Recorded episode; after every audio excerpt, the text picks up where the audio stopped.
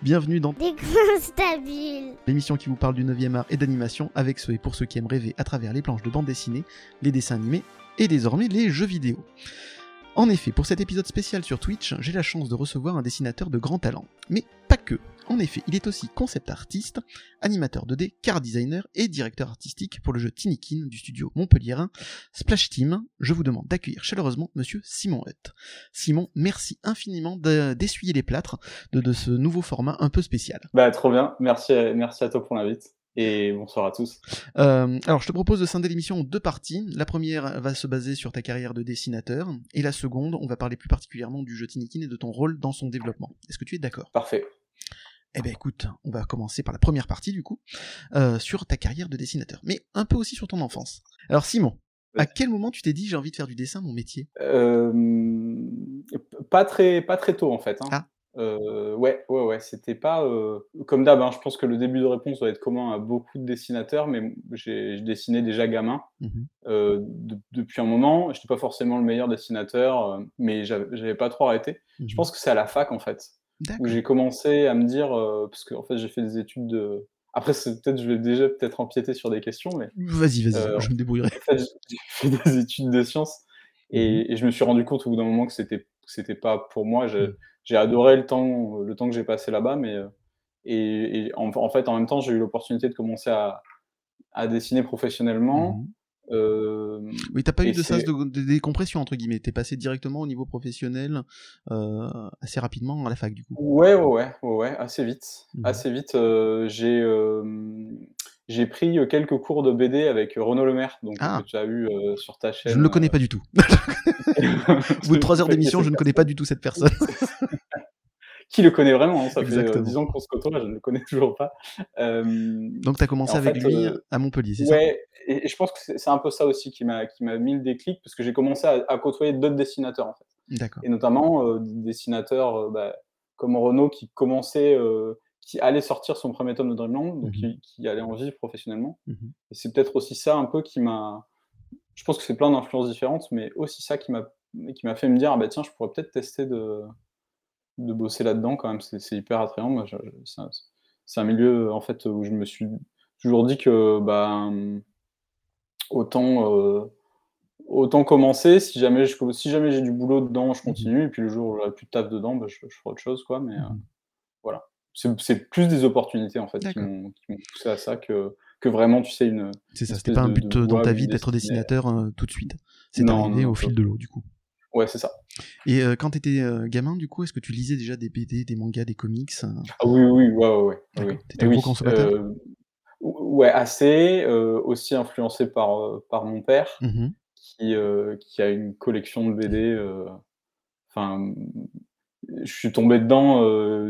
Évidemment, tous les classiques, les Tintins, Mhm. les Astérix. Enfin, Astérix, c'est encore pour moi une référence. euh, d'accord. Mhm. Euh, mais du Valérian, Mhm. euh, du, du Yoko Tsuno, euh, du Alix, beaucoup de Blueberry. Mhm. Voilà, enfin vraiment plein, de, plein de classiques. Donc t'as commencé surtout par la bande dessinée avant de partir Oui, petit à petit Ouais. vers le manga et le comics?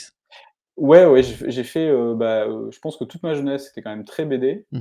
Euh, aussi parce que j'avais pas mal de familles et, qui, aussi des cousins qui lisaient des bouts de la BD, enfin voilà, de- du franco-belge, euh, du Largo Winch, enfin plein de trucs différents. Et, euh, et hum, oui, ensuite, un peu plus tard, le manga, quoi. Mhm. Un, un peu à l'adolescence, plutôt influencé par les potes qui se sont mis au, au collège ou même au lycée plutôt à, à, à lire, à lire des bouquins Mhm. euh, et des, et des voilà bon du Lanfast aussi mais, mais beaucoup de beaucoup de mangas en fait très tôt ouais du Naruto du One Piece euh, T'étais de la génération euh, Club Do ou euh, euh, oui ouais, Ouais. ouais, complètement ouais donc t'étais pas t'étais tombé aussi dans Dragon Ball, les Chevaliers du Zodiaque, Nicky Oui. Larson, etc. quoi. oui ouais ouais, ouais. alors Chevalier du Zodiac je suis quand même moins fan euh, plus Dragon Ball plus euh, des trucs un peu Galaxy Express euh, D'accord. euh, voilà. Et- et Albator, mais- un alors, peu pareil. Ouais, moi- ouais, voilà, ouais. Du Matsumoto, pas mal. Mhm. euh, et surtout et beaucoup, beaucoup de dessins animés américains. Mmh Euh, beaucoup, beaucoup de cartoons, heu, beaucoup d'Hanna-Barbera, heu, enfin voilà, je je pourrais faire la liste, mais mais des classiques des années 90, du Mmh Batman, des Tortues Ninja. Les Tortues Ninja aussi, moi, c'est un truc, pareil, et puis Akira aussi, beaucoup trop tôt, beaucoup trop jeune, Mmh heu, par hasard, heu, je pense sur Canal, heu, parce que Oui. mon père avait un décodeur pirate et heu et j'étais tombé dessus. Mais gamin, je pense c'est un truc qui m'a un peu trauma et Ça t'a traumatisé? ouais, c'est ouais, ouais, ouais, beh, trauma dans le sens où ça m'a marqué, quoi. C'est, heu, tu sais, tu as des as des jalons comme ça quand tu es quand tu es jeune et je sais qu'il y a la scène de de de la scène de manif, de d'Akira où le mec, genre déverse ses tripes sur le Oui, sol, c'est heu, ça. c'est celui-là, il a bien marqué tout le monde, là t'en fais pas. oh! Puis alors jeune, tu es là: «Fou!» voilà. Ça a bien marqué. Ouais. Et hem, ouais, donc ça, c'est venu, heu, ensuite, heu, donc les mangas et tu as approfondi ça. Est-ce que, mmh, tu as un auteur de référence particulier qui t'a marqué Un plus que les un autres? ce serait pas un ce serait, ce serait trop compliqué, quoi. Bah, je vais bah, je vais citer Otomo. Encore une fois, Akira, c'est, là, je relis encore, heu, Mmh. là, je suis encore là, je suis sur le 5e tome, encore une fois de de du bouquin, mais bon, heu, évidemment, heu, Goscinny, Uderzo, enfin, ce genre de classique, heu, mh. je pense que Mézières aussi, avec. Valérian, c'est quand Mmh même un truc, enfin, quand tu lis du Valérian, jeune, c'est c'est assez fou, en fait, mh. comme, comme comme univers, comme, bon, ça, ça m'avait ça m'a ça m'a pas mal, ça m'a pas mal influencé et puis ensuite, c'est aussi des illustrateurs, Ah. heu, Terada, heu, je vais je vais je vais complètement je je me tourne vers mon ma bibliothèque d'artbook qui est dans le noir Mmh mh. pour essayer de retrouver des trucs, mais heu, ouais, Koji Morimoto, mh. heu, enfin bon, il y a y a plein, heu, plein d'illustrateurs japonais qui me qui m'ont qui m'ont marqué, heu, évidemment, ça, c'était un peu plus tard, c'était, genre, un peu après l'adolescence, quand Mmh j'ai mh. commencé à avoir un peu de rond et que j'ai pu m'acheter des bouquins, un peu d'import, voyager, tout ça, Mmh voilà, c'est, je pense, mais évidemment, il y en a beaucoup trop pour que j'arrive à citer, à citer tout le monde. Est-ce qu'il t'inspire toujours aujourd'hui quand tu dessines? Ouais, ouais, ouais, moi, c'est je sais que ma bibli ma bibliothèque de référence d'artbook, j'ai toujours tendance à sortir, heu, à sortir l'art alors il y en a un que je sors il y a un artbook que je sors en permanence Mmh qui mh. commence à être usé, heu, c'est l'artbook, heu, Le Noir d'Amer Béton, en fait, mh. heu, donc parce que parce que les décors, en fait, de je vais plus retrouver son son prénom là son nom là, mais les décors de de l'équipe du studio 4C sont en tout cas sur Amer Béton, sont fous. Mmh mh. Heu, c'est la même team qui a bossé sur le sur l'animé, heu, de Muto Fukaze, Mmh mh. heu et ouais, moi, c'est, voilà, c'est des je pense que c'est des équipes d'auteurs, animateurs qui me Donc tu étais fan, eux, avant étais fan d'eux avant de rentrer au label 619 du coup? Ah oui, complètement, ah oui, C'est bien tombé. ah ouais. Oui, c'est ça, c'est tu sais, des fois, tu enfin, c'est pareil, moi, j'étais en fait, c'est marrant parce que moi, j'étais quand même assez fan de Muta Mmh mh. dès la sortie du ch du chapitre 1, donc je crois que c'était 2006. Mmh mh. Heu, quand je suis tombé dessus, en fait, j'avais un peu, même complètement laissé tomber le franco-belge et même ces formats-là, donc je lisais beaucoup de mangas, un peu de comics et c'est en retombant, en fait, sur la couve de du chapitre 1 avec Lino qui saute comme ça Mmh en rouge et en rouge, noir et blanc, heu, enfin, moi, ça j'avais trouvé ça, heu, fou comme format et heu et je me suis mis à dévorer, heu, Muto Fukaze bien avant, si tu veux, de de de d'aller bosser chez Ankama et de et de connaître Run et voilà, heu, donc heu, ouais. tu tu dis que tu avais arrêté le le le franco-belge, est-ce qu'il y a une raison particulière? Parce que je sais que Heu Renaud Lemaire a dit que dans dans l'émission d'ailleurs que le le ou dans une autre émission d'ailleurs, je me rappelle plus, heu, que que le la BD, le 9e art, le franco-belge, plus exactement, était maintenant un peu dépassé au niveau de du récit, au niveau du rythme, et cetera. Est-ce que c'était à cause de ça ou est-ce que non, parce que Alors les sujets ouais, alors je je je pense que c'était une raison peut-être plus terre à terre qui était que c'est moi qui ai commencé à m'acheter mes 1ers D'accord. bouquins et que le manga était quand même bien moins cher à l'époque Absolument. Mmh mh. et puis j'étais plus encore une fois, je pense qu'il y avait un il y avait un truc de, il y avait un truc de pression sociale de j'étais au lycée, puis tous mes potes lisaient ça et du coup, mh. je me suis mis à acheter ça. Enfin, tous mes potes. Le le petit club, sais, de geeks dessinateurs, heu, disaient: «Ah vas-y, machin, c'est trop bien, tiens, tu as lu Naruto? Ça vient de sortir et tout, c'est c'est trop fou» et du coup, je me suis mis à acheter ça aussi parce que mes potes lisaient ça, quoi Mmh mh. D'accord. et et moins de franco-belge et moins de et puis effectivement, économiquement, quand même, heu, Mmh. c'était là même si au final, c'est malin parce que tu dépenses beaucoup plus d'euros dans la série, exactement. mais par contre, les doses sont moins chères, quoi, C'est donc ça. heu, donc tu as tendance à à aller plus de vers là, quoi. Tout à fait. Euh, Est-ce que tu aurais un conseil à donner à un jeune qui voudrait devenir dessinateur? Ah oui, ah ouais. C'est c'est une... En fait, faut, je pense qu'il faut, il faut, il faut pas s'arrêter. Mhm. Euh, ça, c'est mon, mon expérience à moi, c'est de... En fait, tu, tu bosses tout le temps, tu Mhm. dessines tout le temps, tout le temps, tout le temps.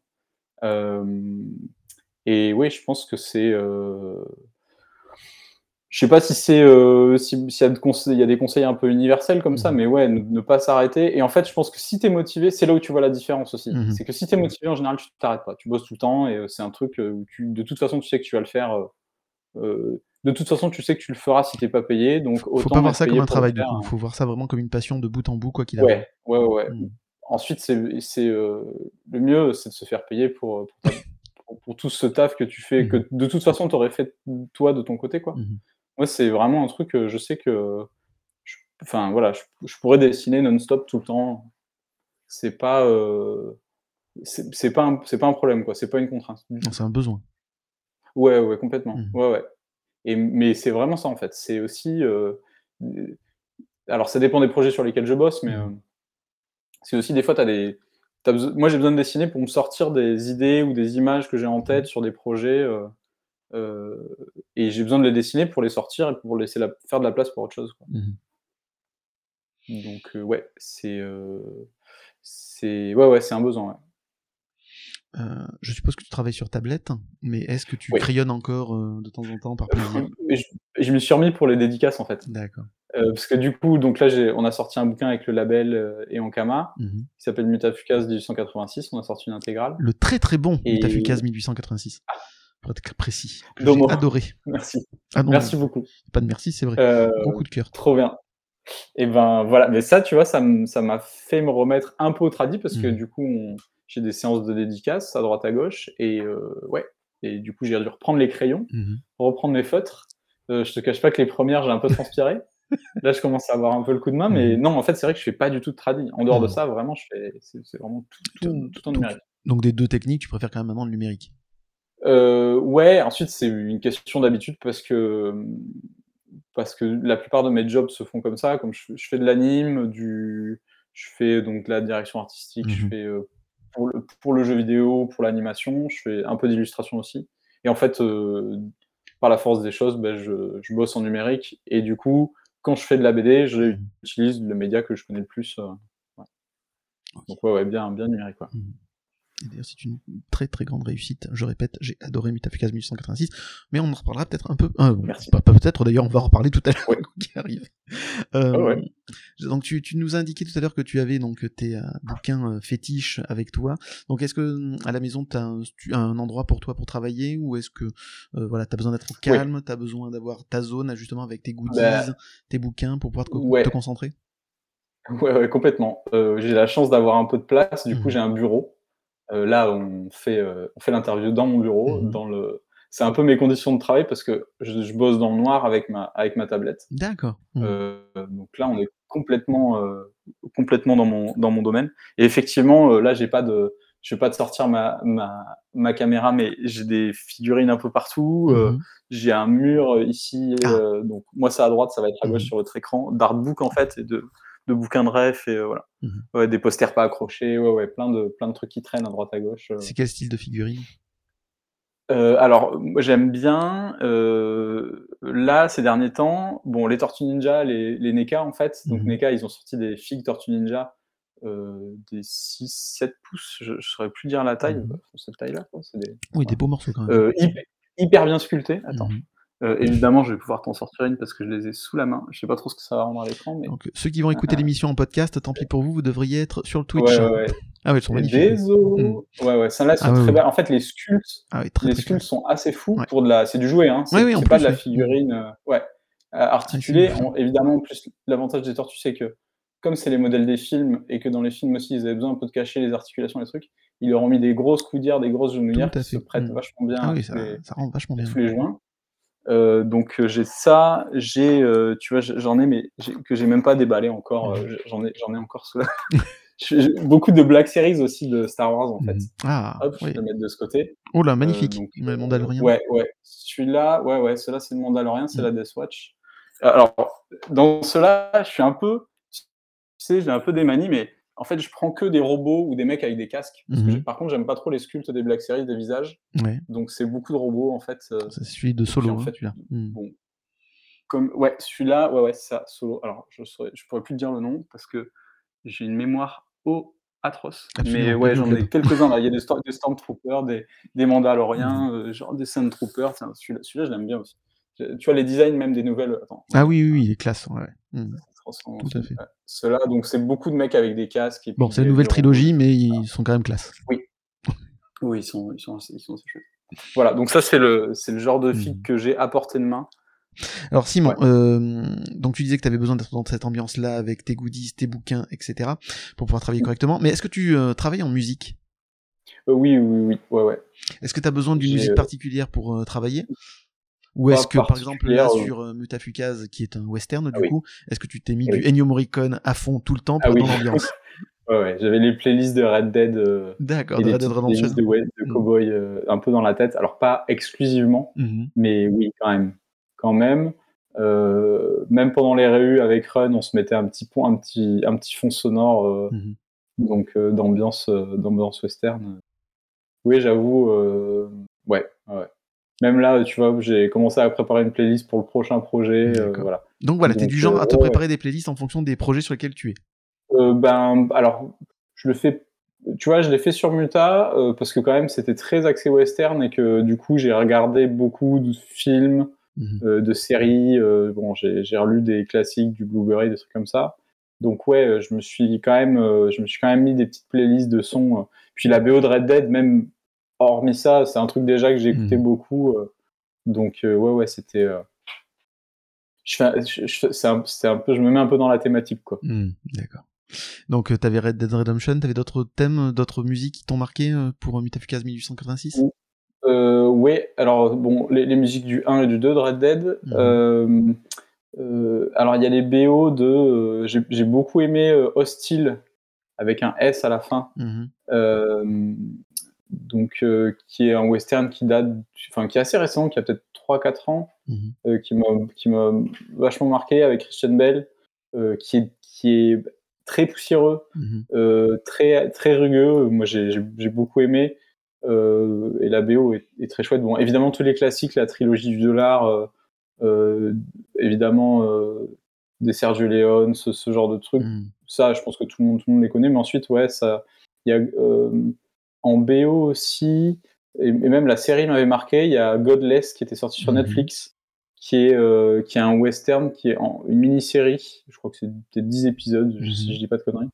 euh, d'une ville en fait. Puis le pitch est cool en fait. C'est une ville où tous les mecs sont partis à la mine et la mine s'est effondrée sur, sur tous les hommes et en fait il y a Mhm. plus que des il y a plus que des y a plus que des femmes qui tiennent la ville et euh, c'est bah, il y a des mecs qui vont essayer de prendre la ville parce qu'ils estiment que ça va être facile parce que c'est que des femmes à l'intérieur puis ça se passe pas du tout comme ils pensent. Euh, donc ça aussi c'était euh, la photo est magnifique, le- la, la BO est, est mortelle. euh. Ouais, donc ce genre de truc, ouais, j'écoutais aussi. puis des fois, je me mettais aussi des films en fond que je connaissais déjà, en fait, euh, tu vois, qui tournent derrière avec la BO. Donc, donc, Puis, visiblement, le, le western était un thème qui te plaisait déjà beaucoup avant. Ou- Ouais, alors euh, moi je suis fan de science-fiction quand même plus que le western à la base. Donc c'est sûr que quand on s'est dit bah tiens on va faire un western, tu fais yes banco. Euh, euh, moi j'ai euh, ouais gamin quand même, je me rappelle que mon père avait la encore une fois mon père avait la collection sais, des éditions Atlas en VHS des John Ford. Donc D'accord. t'avais euh, 90% des films c'est avec John Wayne. Mhm. Tu sais c'est des, c'est des westerns très colorés Mhm. très euh, voilà, très les sauvages, l'homme blanc surpuissant. Mhm. Donc, donc et puis évidemment encore une fois les Blueberry, les Comanches, ce genre de trucs dans la Mhm. bibliothèque de mon père. Euh, euh, mais ouais, c'est quand même un genre que j'ai redécouvert en bossant sur le projet. Euh, ouais. Ouais, ouais. Et tu as pris goût, hein, visiblement, hein, vu le super Ouais, résultat sur. Mutafukaz, on voit que ça t'a plu. hein. Ouais, ouais. C'était. euh, Et puis aussi, euh, ouais, le, le jeu vidéo, quoi. Red Dead, c'est un Mhm. truc aussi qui m'a. En tout cas, le premier qui m'avait remis le, le pied à l'étrier. C'est c'est le cas de Ah. le dire, oui. Ouais, voilà. Donc, ouais, j'en ai. euh, je, je me suis remis dedans avec plaisir, en fait, Mhm. dans, dans ce, dans cet univers-là, euh, à travers tous les médias. En fait. T'es plus sur le western, on va dire, euh, violent et euh, voilà plus réaliste que sur les Bud Spencer Ouais. et Terence Hill, quoi. Ouais, voilà, c'est moins western spaghetti, euh, c'est moins, euh, c'est moins Bud Spencer et Tarantino, encore qu'il y a, il y a peut-être des, des trucs à aller piocher. Mhm. C'est plus, c'est plus effectivement les westerns lents, poussiéreux, Mhm. euh, où t'as chaud en regardant, euh, en regardant le truc. Mhm. euh, pff, tu, dis que les conditions de tournage devaient pas être ouf, Mhm. mais effectivement tout ce côté un peu gritty, un peu le sable qui enraye les armes, ce genre de truc, ouais, ouais, moi c'est, c'est, ouais, ouais, moi c'est, c'est ce côté poussiéreux et texturé que, que j'aime beaucoup, que j'aime bien. Euh, J'étais même tombé sur, euh, c'est un pote qui m'avait fait la reco de Bone Tomahawk, qui est un western horrifique Mhm. euh, avec des mecs qui vont chasser une tribu d'anthropophages dans, dans un désert d'Arizona. C'est pas avec Kurt Russell? Euh, Il y a Kurt Russell. Ouais, ouais, ouais, je l'ai vu. J'ai bien aimé. Ouais. De toute façon, j'aime tout ce que Et- fait Kurt Russell, de toute façon. Ah oui, forcément, Ouais. ça, ça aide. Mais oui, oui, j'avais bien aimé. Mais celui-là, pa- pareil, ouais, dans les trucs un peu atypiques, euh, Mhm. un peu violents, euh, et puis un- euh, pas des gros budgets, donc t'as pas un, un casting hyper étoffé. C'est Mhm. euh, c'est assez minimaliste. Moi, ça j'aime bien ce genre de truc aussi. T'avais vu là justement avec Kurt Russell dedans, le, je crois que c'est les 7 salopards. Ce, le, le truc qui se passe dans la neige euh, aussi, euh, en huis clos. Euh, euh, ouais, ouais, ouais, c'est le Tarantino. hmm, c'est ça le Tarantino, tout à fait. C'est- c'est les- je crois que c'est les 8 du coup. 8 je sais salopards, plus. voilà, autant pour moi, c'est Ouais, ça. ouais, Hmm, Il y, y a une feinte avec les 7 mercenaires et les hmm, 8 salopards. C'est ça. Je me suis fait avoir. ouais, ouais. Bah, euh, les... Tarantino, il y a des plans, surtout dans celui-là avec la neige. Euh, je, je spoil pas euh, Meta 86 pour ceux qui l'ont pas lu, mais on a une petite partie enneigée. Euh, mais il y a des plans dans la neige qui sont qui sont attendus. Puis en plus, il a un, il a un format euh, cinémascope, tu sais, Mhm. euh, pas 16 neuvième, c'est 2,35 et du coup, Mhm. c'est des images hyper larges. C'est avec la, tu vois, moi j'ai un plan qui m'a marqué aussi où tu, genre de très très loin, tu vois la caravane qui avance dans la Mhm. neige, vraiment, euh, genre la solitude dans le dans, dans le désert blanc. euh. Ouais, il y a des, il est fort pour ça, ouais, pour avoir une espèce de d'iconographie comme ça, euh, de plans euh, hyper marquants. Ouais, Ouais, j'ai bien aimé ça. Ok.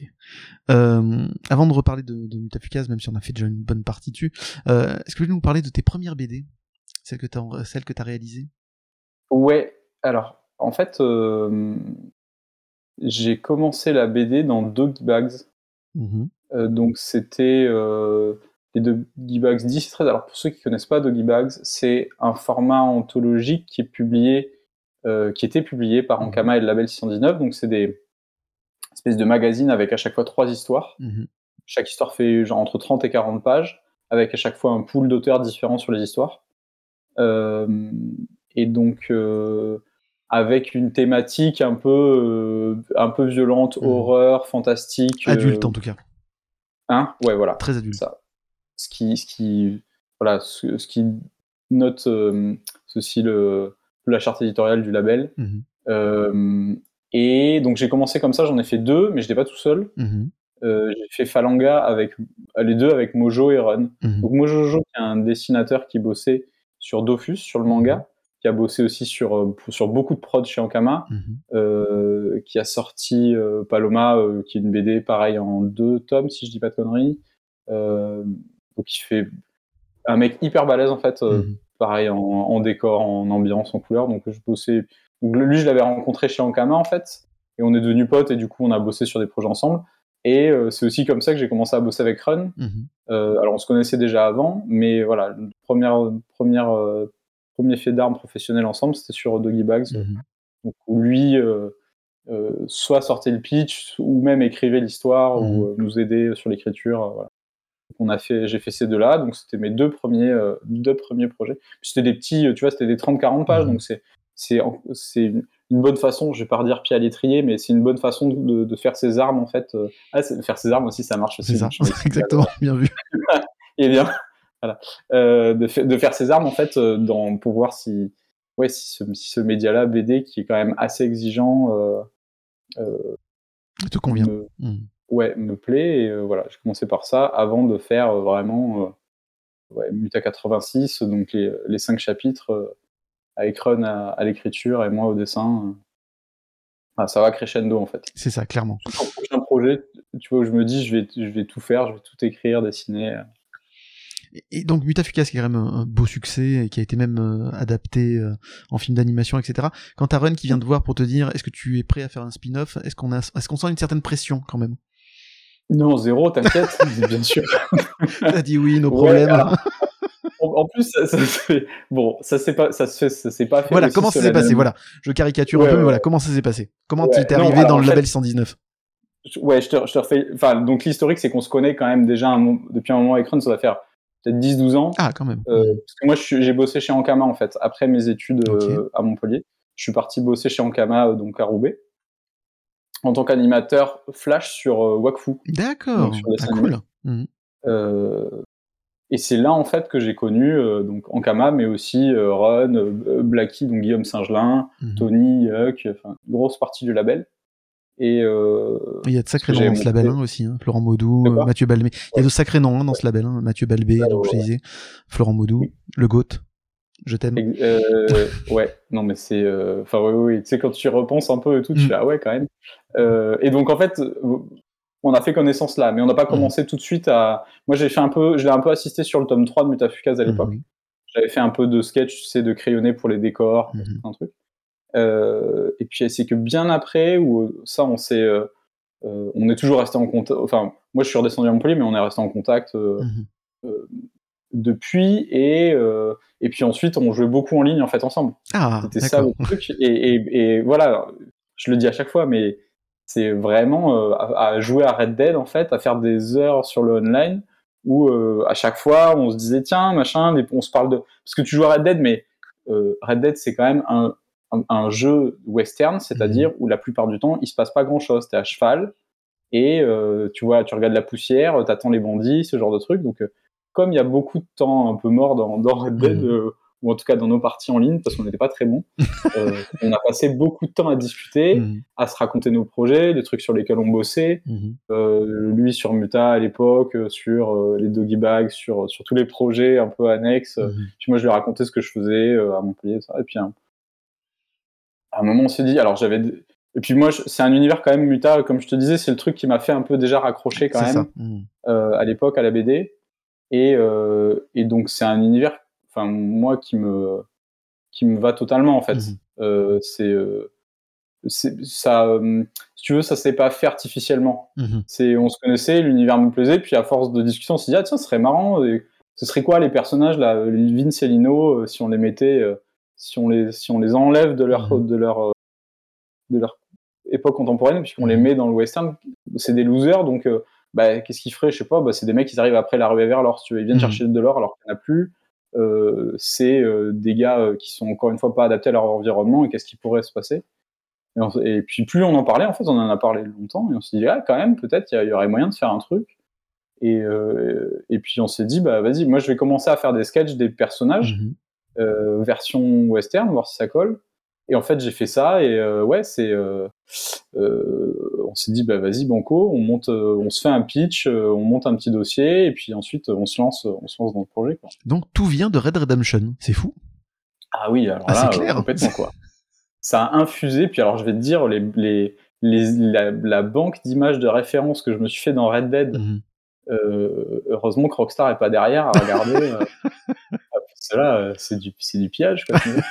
Euh, non, mais en fait, c'est ça qui est fou aussi, c'est que ça a été. En plus, tout ça s'est fait pendant le Covid. hein. Tout ça s'est fait pendant la période. Covid où, bah, au final, on avait quand même du temps pour. euh, moi, j'ai eu soudainement pas mal de temps pour Mhm. bosser sur un projet.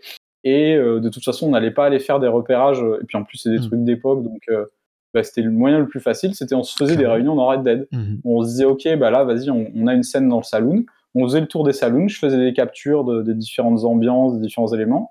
Et puis ensuite, moi, je faisais ma tambouille, je récupérais euh, genre euh, euh, tel élément du saloon de Strawberry, tel élément du saloon d'Armadillo parce qu'on aime bien la façade. Et Mhm. après, on reconstituait le truc et tout, on se faisait nos angles de vue.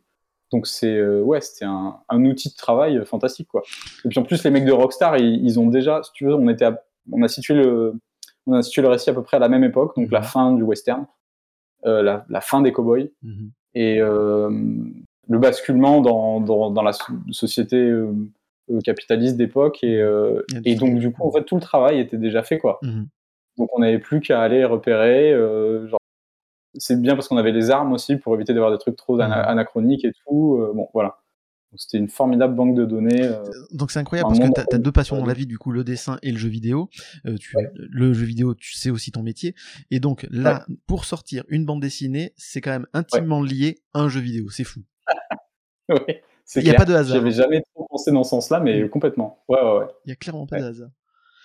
Tu- ouais, vraiment, on se refait pas pour le coup. euh. ouais, ouais.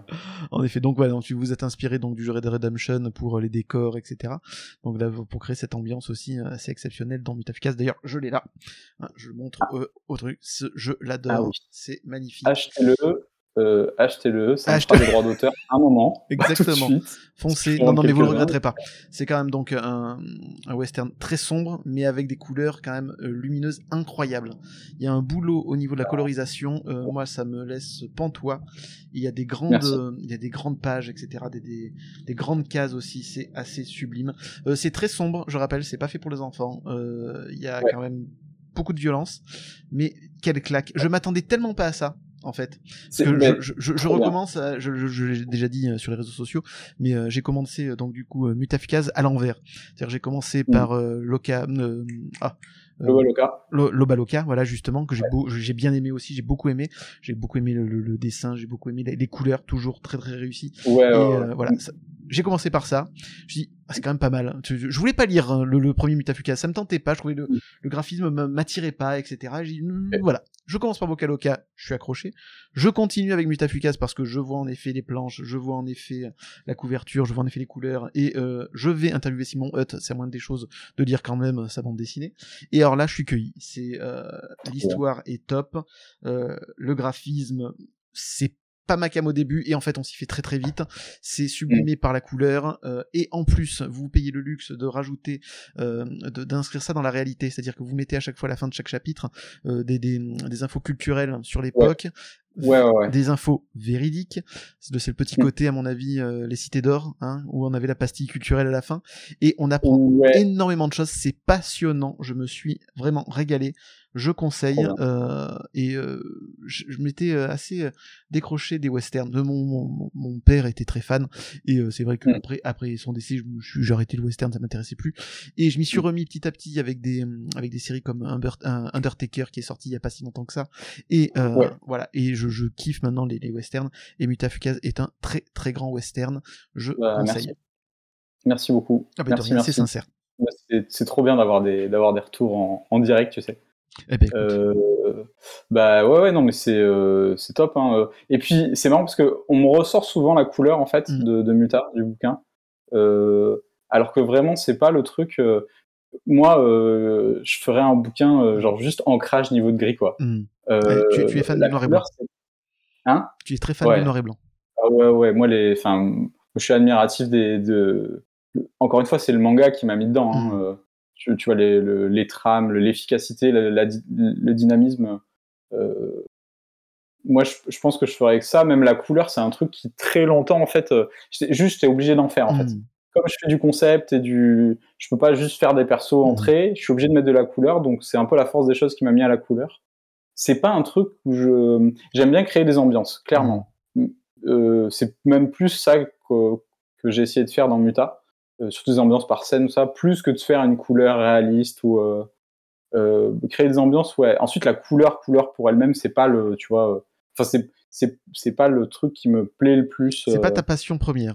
Et pourtant, le Non, clairement pas. par contre, c'est une réussite, hein, clairement. hein. Bah, merci, merci, merci beaucoup.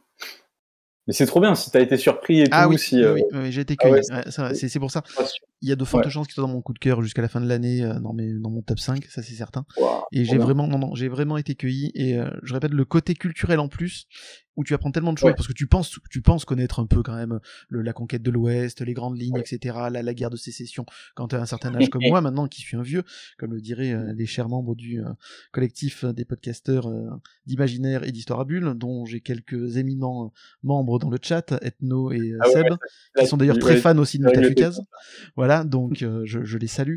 Euh, à un moment donné, à un certain âge, quand tu connais un peu et que t'aimes bien l'histoire et que tu t'intéresses un peu aux États-Unis, tu, tu penses savoir pas mal de choses. Et en fait, non, pas tant que ça.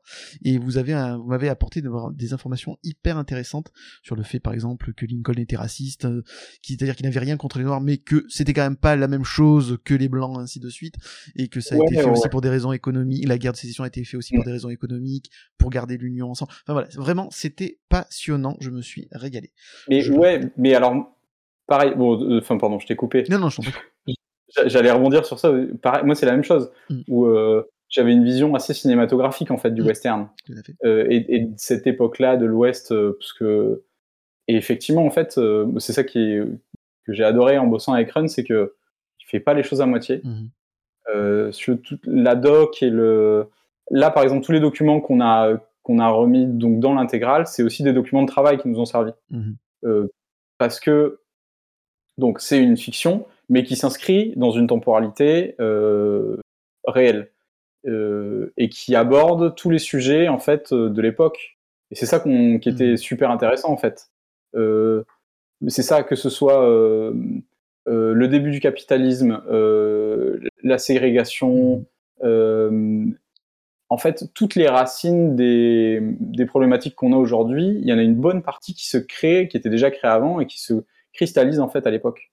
Ce que tu dis, c'est ça le, la guerre de sécession avec mhm. euh, cette espèce d'image d'épinal qu'on a. Ah oui, ils voulaient les gentils contre les méchants. Mhm. Euh, ouais. ouais, ouais, Mais en fait, c'est des raisons économiques, hein, tout, simplement. Mhm. Il n'y a, a, pas d'idéal dans, ce, dans ces conflits-là. Et en fait, quand tu déconstruis et que tu regardes un petit peu tout ce qui s'est passé, tu, tu, te rends compte que oui, en fait, c'est toutes les, enfin, très souvent c'est des raisons économiques, très peu d'idéalisme en fait derrière mais c'est passionnant de bosser sur un projet comme ça aussi pour ça. Euh, parce que déjà, t'apprends plein de choses et tu, ouais, tu redescends en fait d'un cran. Euh, c'est pareil, on a, on a bossé sur donc les, euh, on aborde la question des, des natifs américains. Mm-hmm. Évidemment, parce que tu peux pas faire autrement quand tu, quand tu bosses dans cette période-là. Mm-hmm. et, les, et, ça se situe, donc toute l'histoire se situe en, en Californie. Mm-hmm. Comme, en fait, on a gardé le, tu vois, c'est les mêmes localisations que dans le, que dans l'arc originel de Muta, mais euh, tu vois 200 ans avant quoi. Euh, 200 ans, ouais un peu, un peu moins, 100, je vais pas faire le calcul en maths, je vais me planter, mais genre 100, 100 150 ans. 100 mhm. ans. Et, euh, et, et, en fait, c'est pareil, en bossant sur ça, bah, tu te rends compte que toi, l'image que tu as des natifs américains, c'est les Indiens des plaines, en fait, mhm. avec les tipis, c'est celle qu'on a dans tous les westerns, en fait. Peu importe, euh, si tu veux, euh, c'est un, un, peuple, alors qu'en fait, c'est euh, c'est des, centaines de tribus différentes, de modes de vie, de nous, on est en Californie, donc ça se rapproche même plus. C'est des mecs sédentaires euh, qui se rapprochent plus des peuples du Pacifique, mmh euh, qui sont évidemment pas vêtus pareil, qui n'ont pas les mêmes coutumes, les mêmes traditions. Donc même ça, c'était passionnant de bosser sur ça, quoi, de et de sortir une image différente de bah, du, du, du, bon Indien hollywoodien avec les cheveux longs, le, le, mmh bandeau et les plumes dans les cheveux, voilà. C'est c'est ouais ouais c'est non c'est trop bien moi j'adore j'adore ça je, je, je, reviens donc sur Mutafukaz euh, donc tu as eu euh, comment ça s'est passé de travailler avec Run? C'est-à-dire que vous en avez donc visiblement beaucoup discuté avant de vous lancer dans la réalisation de, de, de, ce, de ce projet. Donc tu as eu ton mot aussi à dire sur le scénario du coup. Euh, vous avez travaillé ensemble de concert. Est-ce qu'il avait déjà lui déjà des idées de storyboard ou est-ce qu'il t'a laissé faire et après vous en avez discuté? Voilà explique-nous un peu comment ça s'est passé quand on travaillait avec Run du coup. Euh, c'est un peu tout ça. Mmh alors comme je disais, en fait, le, ouais, ça, le pitch de départ, l'idée, on se l'est, euh, on l'a travaillé un peu à deux euh, sur Red Dead. Ensuite, ce qu'on, on a commencé en fait à avoir, à se faire un, une espèce de gros schéma des thèmes qu'on voulait aborder dans le bouquin. Mmh on s'est dit, on va découper ça en six chapitres. on en a fait cinq. Mmh pourquoi pas? et, Pourquoi le sixième n'est pas paru hein pourquoi le sixième euh, En fait, en fait c'est euh, assez tôt, on s'est dit que ce serait qu'on pourrait pas en faire six. D'accord. Euh, que, que, le temps de production, je suis pas assez rapide pour. voilà, on était pas assez rapide pour ça. c'est pas une question d'histoire qui s'est tirée un peu trop du coup, c'est vraiment une question juste de. Non, pas du tout. Je pense qu'au contraire, en fait, même moi, les retours que j'ai, c'est en général, c'est plus ah, c'est un peu court, on aurait pu, c'est un peu frustrant, mmh. on aurait pu. On, on, aurait voulu passer plus de temps avec les mmh. persos, en savoir plus sur tel ou tel perso, ce que je comprends complètement. Mmh. Mais donc on a défini les thèmes et ensuite Run a commencé à écrire l'histoire de son côté, le premier chapitre. Euh, bon, il a écrit euh, le, la trame de, des cinq chapitres mmh. euh, avec la fin. Moi je me rappelle très bien, je suis parti à Lille pour bosser avec lui. Et du coup, on faisait des sessions de marche dans, dans son quartier où il me racontait l'histoire en fait. Il me dit bon bah là il va se passer ça, il va se passer ça. Je spoile pas les événements dans le bouquin, mais il y a deux trois événements, j'étais là, oh. J'étais pas bien quand tu me les racontais. Et il me dit et la fin ça va être ça, j'étais là, wow, ça va être trop bien. Euh, donc, si tu veux, il avait clairement le plan euh, en, tête, Et ensuite, on a bossé par chapitre. Mmh. Où, en fait, le, il écrivait, par exemple, le premier chapitre. Euh, ensuite, moi, je le relisais. On faisait des modifications, correctifs. Ça, c'est trop cool. Ça, on pourrait peut-être caler ça là, tout ça, à deux. une fois qu'on avait l'histoire calée, moi, je faisais un storyboard. Mmh. ensuite, on le revoyait à deux. Il me disait, ah tiens, moi, pour ce truc-là, je pensais à ça. Ah ouais, ça, j'avais pas pensé à ça. C'est bien, faut le faire dans ce sens-là et tout. Mmh. Et une fois que le storyboard était calé, j'enchaînais sur la prod des pages. Euh, donc c'était euh, ouais, c'était et puis et une fois qu'on avait fini un chapitre, ben on passait au suivant. D'accord. Euh, donc pareil, réécriture, voilà. C'était aussi parce que c'est en fait j'ai bien aimé ça. Bon déjà parce qu'on n'avait pas forcément le temps de tout faire en un coup. Et, et, puis ça te motive un peu, ça te met des petits jalons en fait. Ça, mmh. dans le jeu vidéo, on appelle ça des milestones en fait, des espèces de bornes kilométriques. De tu te dis mmh. ok, on fait le premier chapitre, une fois qu'on a fait le premier chapitre, hop, on passe, euh, on passe au chapitre suivant. Euh, euh. C'était quand même un vrai travail d'équipe. Ça aide aussi à garder la motivation, quoi. Hein? Ça a été un vrai travail d'équipe. Oui, oui, complètement. Ah oui, oui c'était très organique en fait. Hmm. C'était pas, tu vois, le scénariste d'un côté qui livre un truc et puis après. Et puis je pense que ça, je sais pas, j'ai pas l'impression que parce que donc c'est pas le donc c'est pas le premier spin-off, c'est le. Mais je crois que même, alors il y a eu Lobaloka que tu as lu. Oui. Avant ça, il y a eu Puta Madre. Ah, Ensuite, il y a eu aussi un tome 0 et Metamuta qui étaient des prods aussi à part, mais mhm. euh, j'ai pas l'impression que c'est la façon de bosser de Run de juste livrer. Euh, je pense pas qu'il est, euh, je suis pas dans sa tête, hein, mais on en a déjà un peu discuté. Il a pas des, je pense qu'il a des idées de spin-off, mhm. mais il s'est pas fait un plan oui, en disant il faut que je trouve des dessinateurs. C'est plus à la rencontre et au feeling. Il se dit bah tiens, euh, ça, ça pourrait le faire, ça te dirait, euh, on ferait un truc dans ce, dans ce genre-là et tout. Et puis il s'adapte, euh, il s'adapte à fond en fait au mec qu'il a en face. Je pense que Muta 86 aurait pas cette tête-là. Évidemment, si c'était un autre dessinateur, mmh. je pense qu'il l'aurait écrit différemment, ça aurait pas été tout à fait le même scénar et tout. D'ailleurs, est-ce que c'est pratique de travailler avec un scénariste du coup qui est aussi dessinateur? Oui, quand même, je mmh. pense. Ben, j'ai pas d'autres expériences que ça en fait. donc. En tout cas, t'as aimé cette, ce travail avec lui en tout cas. Ouais, ouais, oui, et puis en plus c'est plus que ça. On est quand même, euh, on se connaît depuis un moment. Mm. On est, euh, on a quand même beaucoup de références mm. communes. On parle un peu la même langue, donc euh, c'est assez facile. J'ai pas bossé avec un, j'ai pas bossé avec un mec que je connaissais pas et qui m'a droppé le projet, tu vois, comme ça, en me disant, ben voilà, c'est qui est venu sonner à ma porte en me disant, j'ai un scénario, est-ce que tu veux bosser? C'est plus. Et puis moi, je, je suis, enfin, on est tous les deux assez exigeants, donc on a, ouais, on a quand même jusqu'au dernier moment, en fait, alors avec les contraintes de la production, mais quand même jusqu'au dernier moment, à chaque fois, on essayait de tirer le maximum de l'histoire, des, même sur certaines pages finies, de se dire, ah tiens, on pourrait remodifier mmh. ce truc, ça collerait mieux et tout. Parce qu'évidemment, il y a des idées, tu les as à la fin, quoi. Quand on voit le truc à l'impression, tu te dis, ah putain, mais on aurait pu faire ça dans ce Donc, euh, ouais, on était, euh, je pense qu'on était assez OK pour, euh, pour se dire, ah bah ouais, tiens, ça, il faut le rajouter, ça, il faut le bosser. Euh, ouais, ouais, c'était moi j'ai bien, j'ai bien aimé bosser comme ça. Puis effectivement, comme c'est un scénariste, comme il est dessinateur quand même, mhm. il, il, a aussi des, des, idées de board, de plans, de cadrage qui sont mhm. assez cool, euh, qui moi m'ont beaucoup aidé en fait mhm. dans, le, dans la découpe et dans le dessin. Ouais, non, c'est très cool. C'est, enfin, je trouve ça très bien. Qu'est-ce que tu as ressenti quand tu as eu euh, la première fois dans les mains le Mutafkaz 1886 en version papier? Ouais, ouais, le premier chapitre, quand je l'ai reçu, j'étais. Ouais, c'est vraiment cool quand même. Mais en fait, c'est, c'est, quand même assez étrange parce que tu le reçois, mais quand même, es déjà, quand tu reçois le chapitre 1, tu es sur la prod du chapitre 4, par exemple. Mmh. Donc, t'as jamais trop le temps de t'arrêter, de te mmh. dire ah ouais quand même c'est mmh. chouette. Euh. Là ça me le fait. Tu sais maintenant des fois quand je vais en dédicace et que je rouvre le bouquin où j'ai un peu de temps et tout, je vois le truc, je fais ah ouais quand même franchement euh, c'est cool. Euh, je pense que c'est un bouquin que j'aurais aimé lire en fait. Mhm. Euh, donc, euh, et c'est aussi comme ça qu'on l'a fait, hein, c'est parce qu'on, je pense qu'on écrit et on, on, on, crée les œuvres qu'on aura eu envie d'avoir nous en fait. et comme on les a pas, ben on les fait nous-mêmes en fait. Mais ouais, ouais, non, c'est, c'est pas mal en fait. Hein? C'est, c'est une chance. Ouais, c'est clair. Ah ouais, non, c'est clair. Non, mais c'est fou. Hein. Mm. Tu te dis, quand tu fais à chaque fois le, le, le, quand tu refais l'histoire à l'envers, te dire il y a deux ans et demi, trois ans, juste à jouer sur Red Dead et puis à te dire ah tiens c'est con, et maintenant t'as le truc qui est sorti. genre, tu m'interviews pour en parler. Enfin, c'est fou, quoi, en fait. La chance, ça se crée, hein. c'est pas juste comme ça avoir du bol, hein. il y a du boulot derrière. Oui, non, mais on a, Mais, euh, voilà, on c'est- a charbonné quand même. c'est quand même, c'est Ouais, quand ouais, même de la chance d'avoir du, du talent euh, de, de, de création et de pouvoir ensuite avoir une idée, de pouvoir ensuite la réaliser sur papier, Mm. la montrer et que ça plaise en plus, bravo. Ouais, ouais. Non, mais t'imagines toutes les étapes quand même qu'il faut passer pour arriver à. Passer ouais. des heures hein, sur un jeu d'abord. des heures de navigation sur, euh, Exactement. sur du online, euh, à chasser des lapins euh, avec des fusils à petit gibier dans Red Dead. Ouais, ouais. Euh, dans le chat, euh, Valdanel euh, dit une chose que je trouve assez vraie d'ailleurs, c'est le one shot, ça aide pas trop à s'éparpiller et franchement le rythme aurait pas été aussi bon en version plus étendue, je pense. Et je suis assez d'accord avec lui. Donc si le le, le 8 Africa Mission 6 était peut-être un peu plus long, peut-être qu'il aurait été aussi moins percutant et qu'il marquerait moins c'est- possible aussi. hein. C'est sûr que ça va avec le rythme où tu.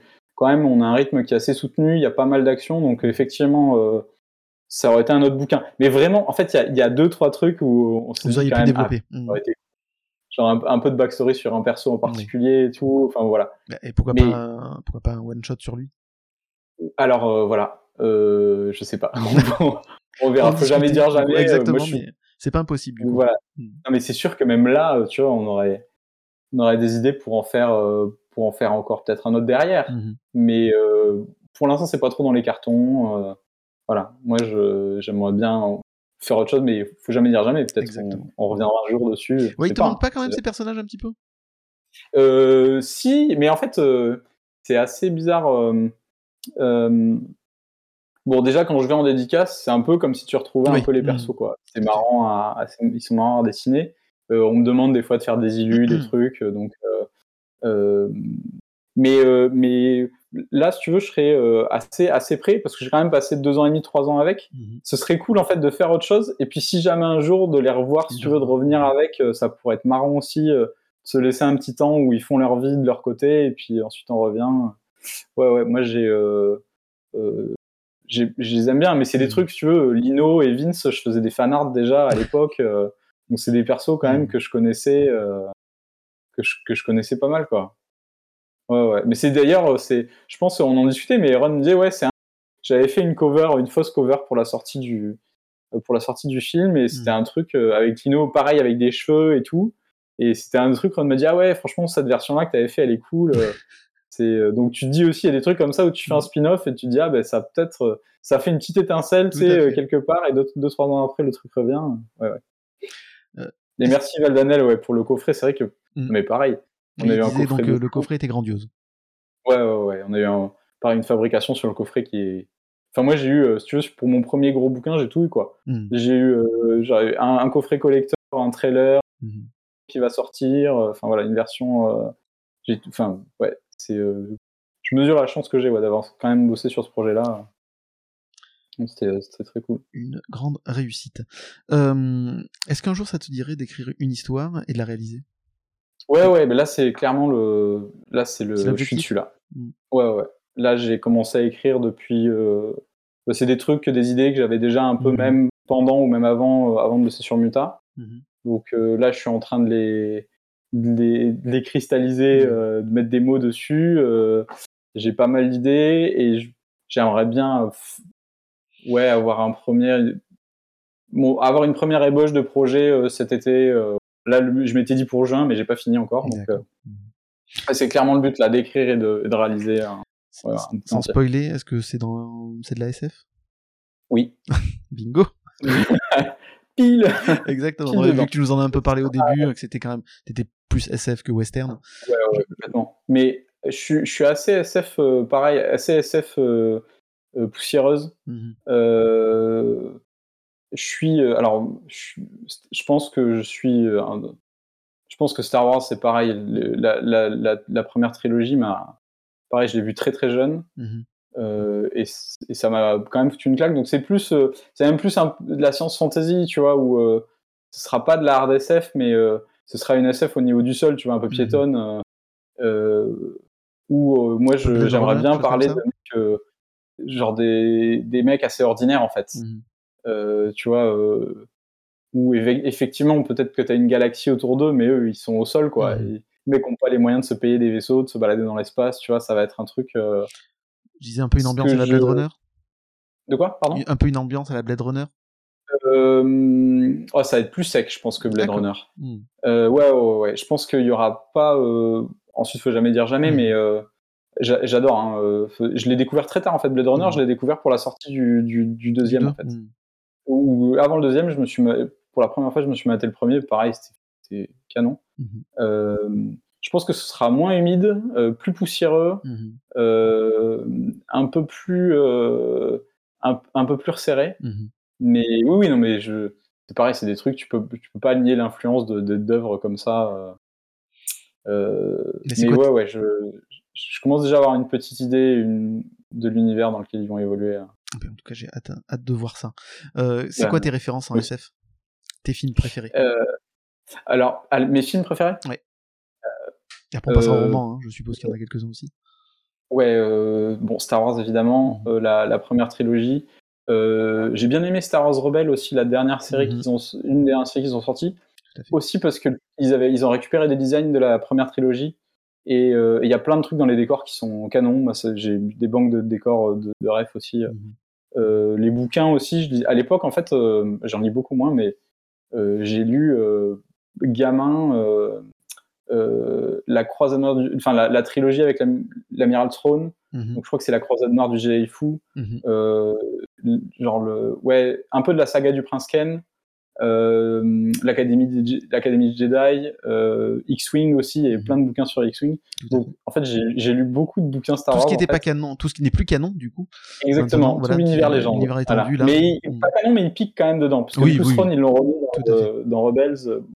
Il y a plein de. Mais en fait, Et sans spoiler, Ça, Quillan euh, Vos dans le dernier épisode de, de d'Obi-Wan, Mm. euh, voilà. Enfin bon, bref. j'ai voilà. pas, j'ai pas, attends, j'ai pas vu Ah, encore Obi-Wan. Tu- tu- voilà, il y a juste, il y a le, juste le nom Quinlan. Après, tu te débrouilles avec ça. Et voilà. Euh, Qu'est-ce que j'ai euh, ensuite Ouais, pff, je, je pense que l'aventure intérieure aussi en film SF, Mhm. euh, c'est c'est un truc qui m'avait marqué. Je sais pas pourquoi, hein, parce que je pense que c'est pas un grand grand truc. Ah, Euh, il, a marqué tous les gamins qui l'ont vu à l'époque, hein, ce film. Enfin, l'idée de ce, parce qu'évidemment, euh, Chérie, j'ai rétréci. Tu vois, ce, ce fantasme-là de devenir tout petit, Mhm. tout ça, je pense que ça, ça joue dedans. Euh, Qu'est-ce que, en rêve de, de film SF, euh, il y a, ouais, j'étais pas trop Star Trek, pareil, j'ai découvert Mhm. un peu tard, donc euh, moins quand même, Euh, moins que Star Wars. Il y a des trucs cool, surtout. Bien, j'avais bien aimé la série là. C'était euh, pas Génération, euh, l'une des dernières séries Star Trek qui était sortie Euh, avec un Klingon qui s'est transformé, enfin qui avait été transformé en humain, des trucs, euh, je, je sais plus, je l'ai plus, je suis désolé, j'aurais dû, euh, j'aurais dû noter. Ouais, c'est quand même, c'est quand même pas mal ça quoi. Mm. Je réfléchis à d'autres films SF, je, je me tourne encore une fois à ma librairie pour voir. Bah si, le cinquième élément par exemple. Mm. Très très bien. et, et encore une fois parce qu'il y a Mézières derrière. Mm. Et euh, je me rappelle très bien d'avoir, euh, crois que c'est ma grand-mère qui m'avait offert l'artbook Mon cinquième élément de Mézières. En fait, où tu voyais tous les sketchs et les trucs de, de pré-prod. De... Euh, ouais, ouais, ouais. Je pense que ça, c'était. euh, Et puis après, euh, tu captes pas forcément que c'est français au début, mais te dire ah, ouais, ah oui, c'est ça. Dis- Discovery. Merci à Mélodie. Ouais, ouais, c'est ça Star Trek Discovery, j'avais bien aimé. Euh, bon, il y, y a plein de trucs comme ça en fait. euh. La- La SF, tu te Euh, rappelles quand t'es tombé dedans? Est-ce que Euh, c'était dans oui, les séries oui, les séries iconiques de la 5, etc., Cosmos 1999, Star Trek Original, etc. Ou, euh, Ouais, alors, euh, euh, Galaxy Express, c'est une, euh, un truc qui m'est resté gravé. Évidemment, Akira, comme je te disais tout à l'heure. Mhm. Euh, la babysitter qui te ramène la VHS de l'Empire contre-attaque. Euh, voilà, euh, et que tu vois assez jeune aussi, et tu captes pas tout parce qu'évidemment tu commences à l'Empire contre-attaque, C'est ça. à contre-attaque, mais euh, après très rapidement euh, tu regardes euh, Un Nouvel Espoir et puis Le Retour du Jedi.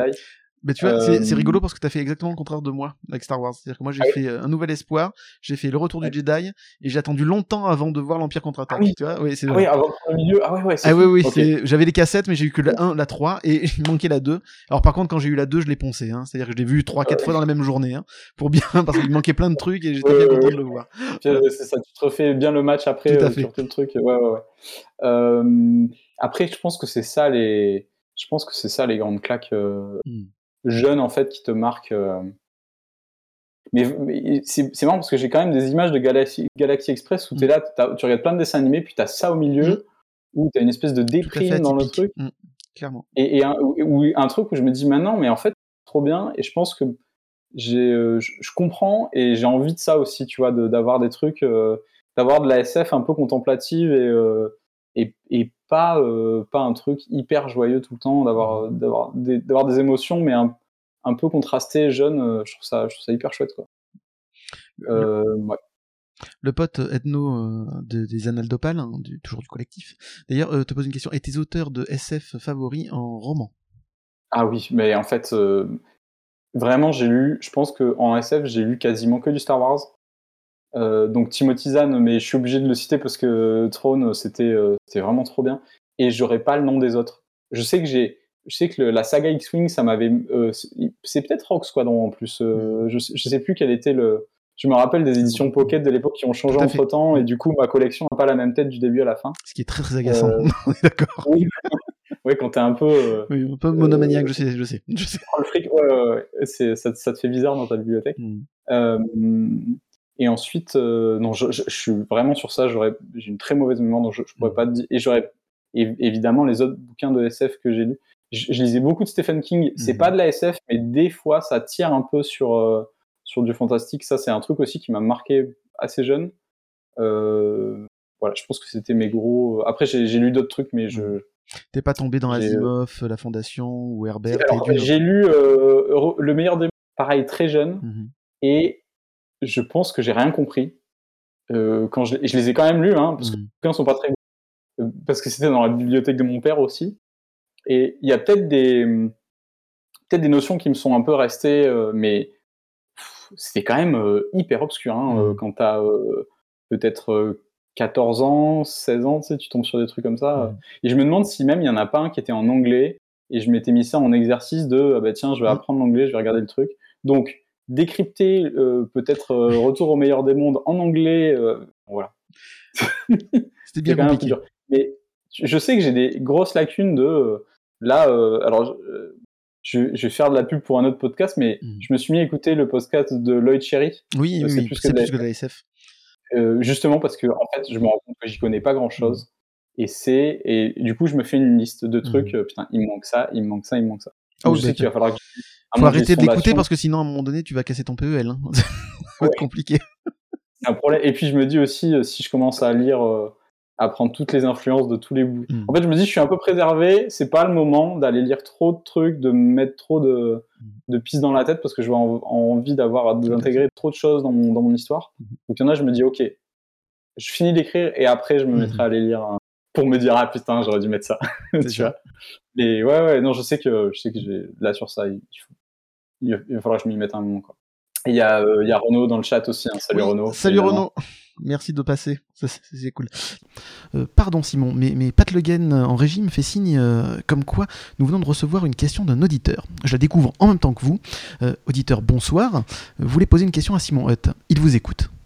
Oui, bonsoir Simon. Euh, la question que tout le monde se pose, en fait, euh, la vraie, l'existentielle, c'est savoir à combien vous êtes aujourd'hui de paires de sneakers. euh, voilà, combien de paires de sneakers? Mais écoutez, excellente question. Mais, mais, mais votre voix me rappelle quelqu'un. Ne seriez-vous pas Renaud Lemaire, l'auteur de l'excellentissime manga Dreamland chez Pika? Ah, Je sais pas, je sais pas du tout. C'est fou, hein, parce que votre voix me rappelle vraiment quelqu'un. Hein. C'est quelqu'un que j'ai reçu pendant près de 3 heures dans une émission d'ailleurs. Qui a Ah fait un oui, carton, vrai, en fait, d'ailleurs. Donc, euh, mais écoutez, euh, c'est incroyable. Merci Renaud euh, pour cette question à Simon, euh, qui va vous répondre immédiatement. Vous noterez le jeu d'acteur parfait hein, de l'intervieweur et de l'effet spécial. Voilà. Alors, c'est quoi Ah, cette histoire fou. de sneakers, Simon? Quoi, bah, Déjà, il, a- il, il arrive à s'incruster euh, De partout. dans mon interview, donc euh, très bien, parfait. Merci mec. Euh, C'est moi qui l'ai sollicité. C'est pas, il s'est pas imposé non plus. C'est trop bien. Non, mais c'est trop bien. Euh, c'est quoi cette histoire de sneakers? On, euh, pareil, je, je vais pas refaire l'historique avec Renaud, mais euh, c'est, on se connaît depuis, ouais, ça peut-être 15 ans. Mhm. Et, et puis, on achetait quand même des baskets à l'époque. Et, et on, on, on faisait un peu des. Ah, tiens, vas-y, moi j'ai acheté ça là et tout. Ah, elles sont trop bien, regarde, c'est des montantes, la Adidas euh, Top 10 High et tout. Euh, Ah, t'as pris quoi? Moi, je, moi, là, je me suis acheté une double paire de Jordan avec mon pote. euh. Donc, ouais, ouais, euh, à un moment, on était quand même hein. assez sur les baskets. Il y a une passion chaussure, clairement. Il y avait une, il y a une passion chaussure. Clairement, il y a eu un. Alors, pas autant que je le voudrais, parce Mhm. qu'évidemment, ça coûtait cher et la place, mais Mhm. je, je, continue à m'en acheter un peu. J'ai des petites pièces un peu sympas, notamment des, encore une fois, la garde des étoiles. Adidas avait fait, et donc j'ai les Stormtroopers et les et les Jabba. Jabba qui sont sous blister comme mes figurines ah, encore derrière. magnifique. Ouais, ouais, ouais. Donc et j'en ai, enfin, des chaussures collector. J'en ai des mmh. hein? Des chaussures collector du coup. Ah, ouais, ouais, je pense qu'elles sont un peu, je pense qu'elles sont un peu collector. Mmh. Euh, donc ouais, on a une petite passion des baskets avec Renault euh, et euh, on l'a encore un peu, je pense. Hein, mmh. on, aime bien nos pompes. À choisir entre les bandes dessinées et les chaussures, tu choisis quoi? Ouais, quand même, les bandes dessinées, ça prend un peu moins de place. Mais, mais, c'est une question de place. Hein. Je peux pas mettre des, des, bandes dessinées au pied pour marcher tous les jours. je peux pas lire des pompes. Donc, ouais, ouais, c'est. ouais. Mais, mais tu vois, les bandes dessinées, au final, là, c'est j'en achète très peu maintenant. Mmh. Beaucoup moins. Euh, c'est plus ma femme en fait qui remplit la bibliothèque et mmh. on n'a plus de place, mais euh, mais je ouais ouais ouais, je suis moins, euh, j'en achète beaucoup moins. Mmh. Aussi le temps, hein, parce que clairement j'ai trop le temps de lire et tout. Mais... Que t'as peur d'être trop influencé aussi quand tu lis une bande dessinée. Ouais, ça c'est pas pas forcément. Non, c'est bien. Hein, au contraire, moi j'aime bien avoir quand je tombe cool et me dire ah mmh. c'était franchement l'histoire était chouette et tout. Mais j'ai pas une capacité d'analyse qui est folle. Euh, mmh. donc euh, des fois je vais pas plus loin que ah ouais franchement c'était trop bien. Mais mmh. alors je saurais pas te dire pourquoi c'était trop bien d'accord. Donc euh, je suis je suis un peu je ouais je, je, suis pas assez bon. Je sais peut-être sur si jamais par exemple là tu vois le coup de bah, j'écris de la SF et clairement il y a des concepts il y a un ou deux concepts que, que je trouve cool dans l'univers que je suis en train de mettre en place. Et euh, je sais pas si je vais aller lire d'autres bouquins pour éviter de me, me dire parce que très, très, très certainement ça a déjà été fait. Mmh. Et, euh, et, et, c'est pas très grave parce que de toute façon, enfin, l'histoire, la, façon dont je l'ai racontée, euh, à chaque fois, c'est assez unique en fonction des mmh. gens. Donc même si des concepts qui existent déjà, donc je vais peut-être aller éviter d'aller euh, trop lire de trucs pour ouais pour éviter de tordre l'idée que j'ai en tête, me dire influencé par ah il faut pas que je fasse comme ça ou ouais il faut que je fasse complètement comme ça. J'essaie de me laisser un peu plus de chance à ce niveau-là, ouais peut-être que à ce niveau-là, je, je vais pas trop aller lire. Euh, ouais. Ok. Euh, T'es un jeune papa. Euh, quand ton, ton, ton, petit sera en âge de lire des bandes dessinées, est-ce que tu lui essaieras de lui transmettre cette passion comme ton papa l'a fait pour toi? Alors, ouais, je vais te spoiler, j'ai déjà des gars qui sont en âge de lire. Ah, d'accord. oui, oui, oui, donc ouais, ouais, ils ont déjà une grosse bibliothèque, mmh. parce qu'ils ont récupéré aussi euh, bah, les mangas que je lisais à l'époque. Euh, ils ont, j'avais arrêté One Piece au numéro. Bah là, ils ont continué jusqu'au mmh. jusqu'au dernier, jusqu'au 100. Euh. Mmh. Ouais, clairement, ils, piochent dans la bibliothèque, quoi. Donc oui, oui, je pense que ça, c'est un truc qui a été transmis mmh. sans trop de difficultés, ouais. Parce que visiblement, papa et maman adorent la bande dessinée aussi. Ouais, ouais, ouais. ouais, Et les bouquins, et ouais, et les livres, enfin tout ce qui, tout ce qui se, tout ce qui, euh, il y, a, y a quand même pareil des, tu sais, des, des restes de bibliothèques mm. vertes euh, qui traînent, qui ont été récupérés, euh, et du coup ils, les, ils en rachètent, ils rachètent de la bibliothèque verte une édition, tu vois, qui, qui donne, c'est les mêmes, c'est les mêmes textes, hein, mais mm. juste ils les ont, tu vois, ils ont refait les fables pour que ce soit un peu plus moderne et mm. que les gamins ont envie d'aller d'aller lire, donc ouais de tout. Je pense qu'ils lisent de tout. Évidemment, beaucoup de mangas parce que c'est facile et que le rythme. Et la génération, oui. Mhm. Euh, on a racheté, moi j'avais jamais lu les Dragon Ball en fait. D'accord. Donc on a acheté euh, la perfecte édition des Dragon Ball euh, et, enfin, ouais, ils les connaissent mieux que moi. Même les bouquins que je lisais moi, ils les connaissent mieux que moi parce que les One Piece, pareil sur le bout des doigts parce qu'ils les relisent aussi. Mhm. parce que c'est qu'ils les, les consomment à une vitesse. Bah, je me rends compte qu'on lisait très vite à l'époque. En fait ça qui marchait. Hmm. Mais là, si tu n'as pas le temps de suivre derrière, d'aller en racheter, donc ils relisent des séries. Euh, une question, donc tu disais en début d'émission que c'était ton papa qui t'avait donné la passion de la bande dessinée. Euh, Est-ce que tu lui as fait lire Mutafukaz 1886 Ah ouais, mon Alors comment ça s'est euh, passé? euh, Raconte-nous un ah peu. Ah ouais, ouais, je lui ai ramené les chapitres quand ils sortaient, les coffrets collector, j'ai ramené une intégrale, je lui ai encadré des GMG, des tests de planches qu'on avait fait pour Noël. ouais, ouais, je pense que mon il a, il a aimé l'histoire. Hmm. Euh, alors, je sais pas à quel point il est objectif, évidemment, mais, euh, mais oui, oui, euh, hmm. c'était dans les premiers lecteurs des bouquins quand ils sortaient, quoi. Hmm. Euh, ouais, ouais, non, c'était. mais c'est trop cool, ça. genre tu boucles, tu boucles une boucle de ouais ouais c'est C'est ça. ça Tout fait- à fait. c'est lui qui m'a filé qui m'a filé un peu le virus et et, et du coup moi je lui renvoie je lui renvoie la balle quoi. Donc un papa fier du travail de son fils. Bah ouais je pense ouais ouais ouais. En tout cas très content euh, ouais. Ça, ça se lisait un peu dans les yeux tu sais quand je lui filais les bouquins euh, c'était assez, Ah, assez j'imagine. Mm. C'est cool.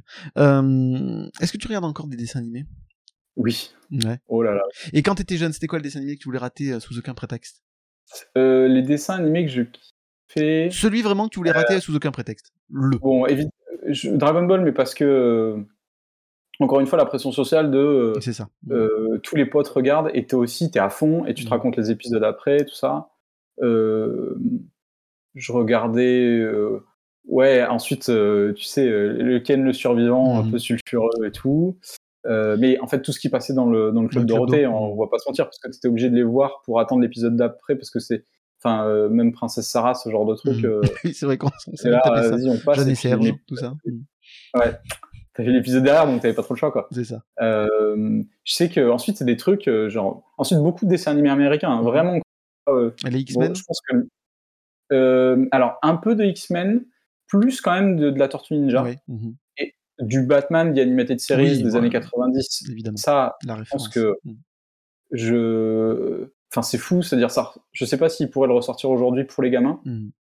parce que c'était c'était d'un- un autre monde les Mhm. designs le enfin l'ambiance euh, Chicago noire euh, enfin c'était c'est encore un truc où euh, je m'en remate tu vois ça ça ça, ça vieillira pas euh, euh, les gargoyles euh, les, les, les motards de l'espace les biker mice from Mhm. Mars euh, bon, voilà les Matsumoto les, ouais, donc les Eiji Matsumoto.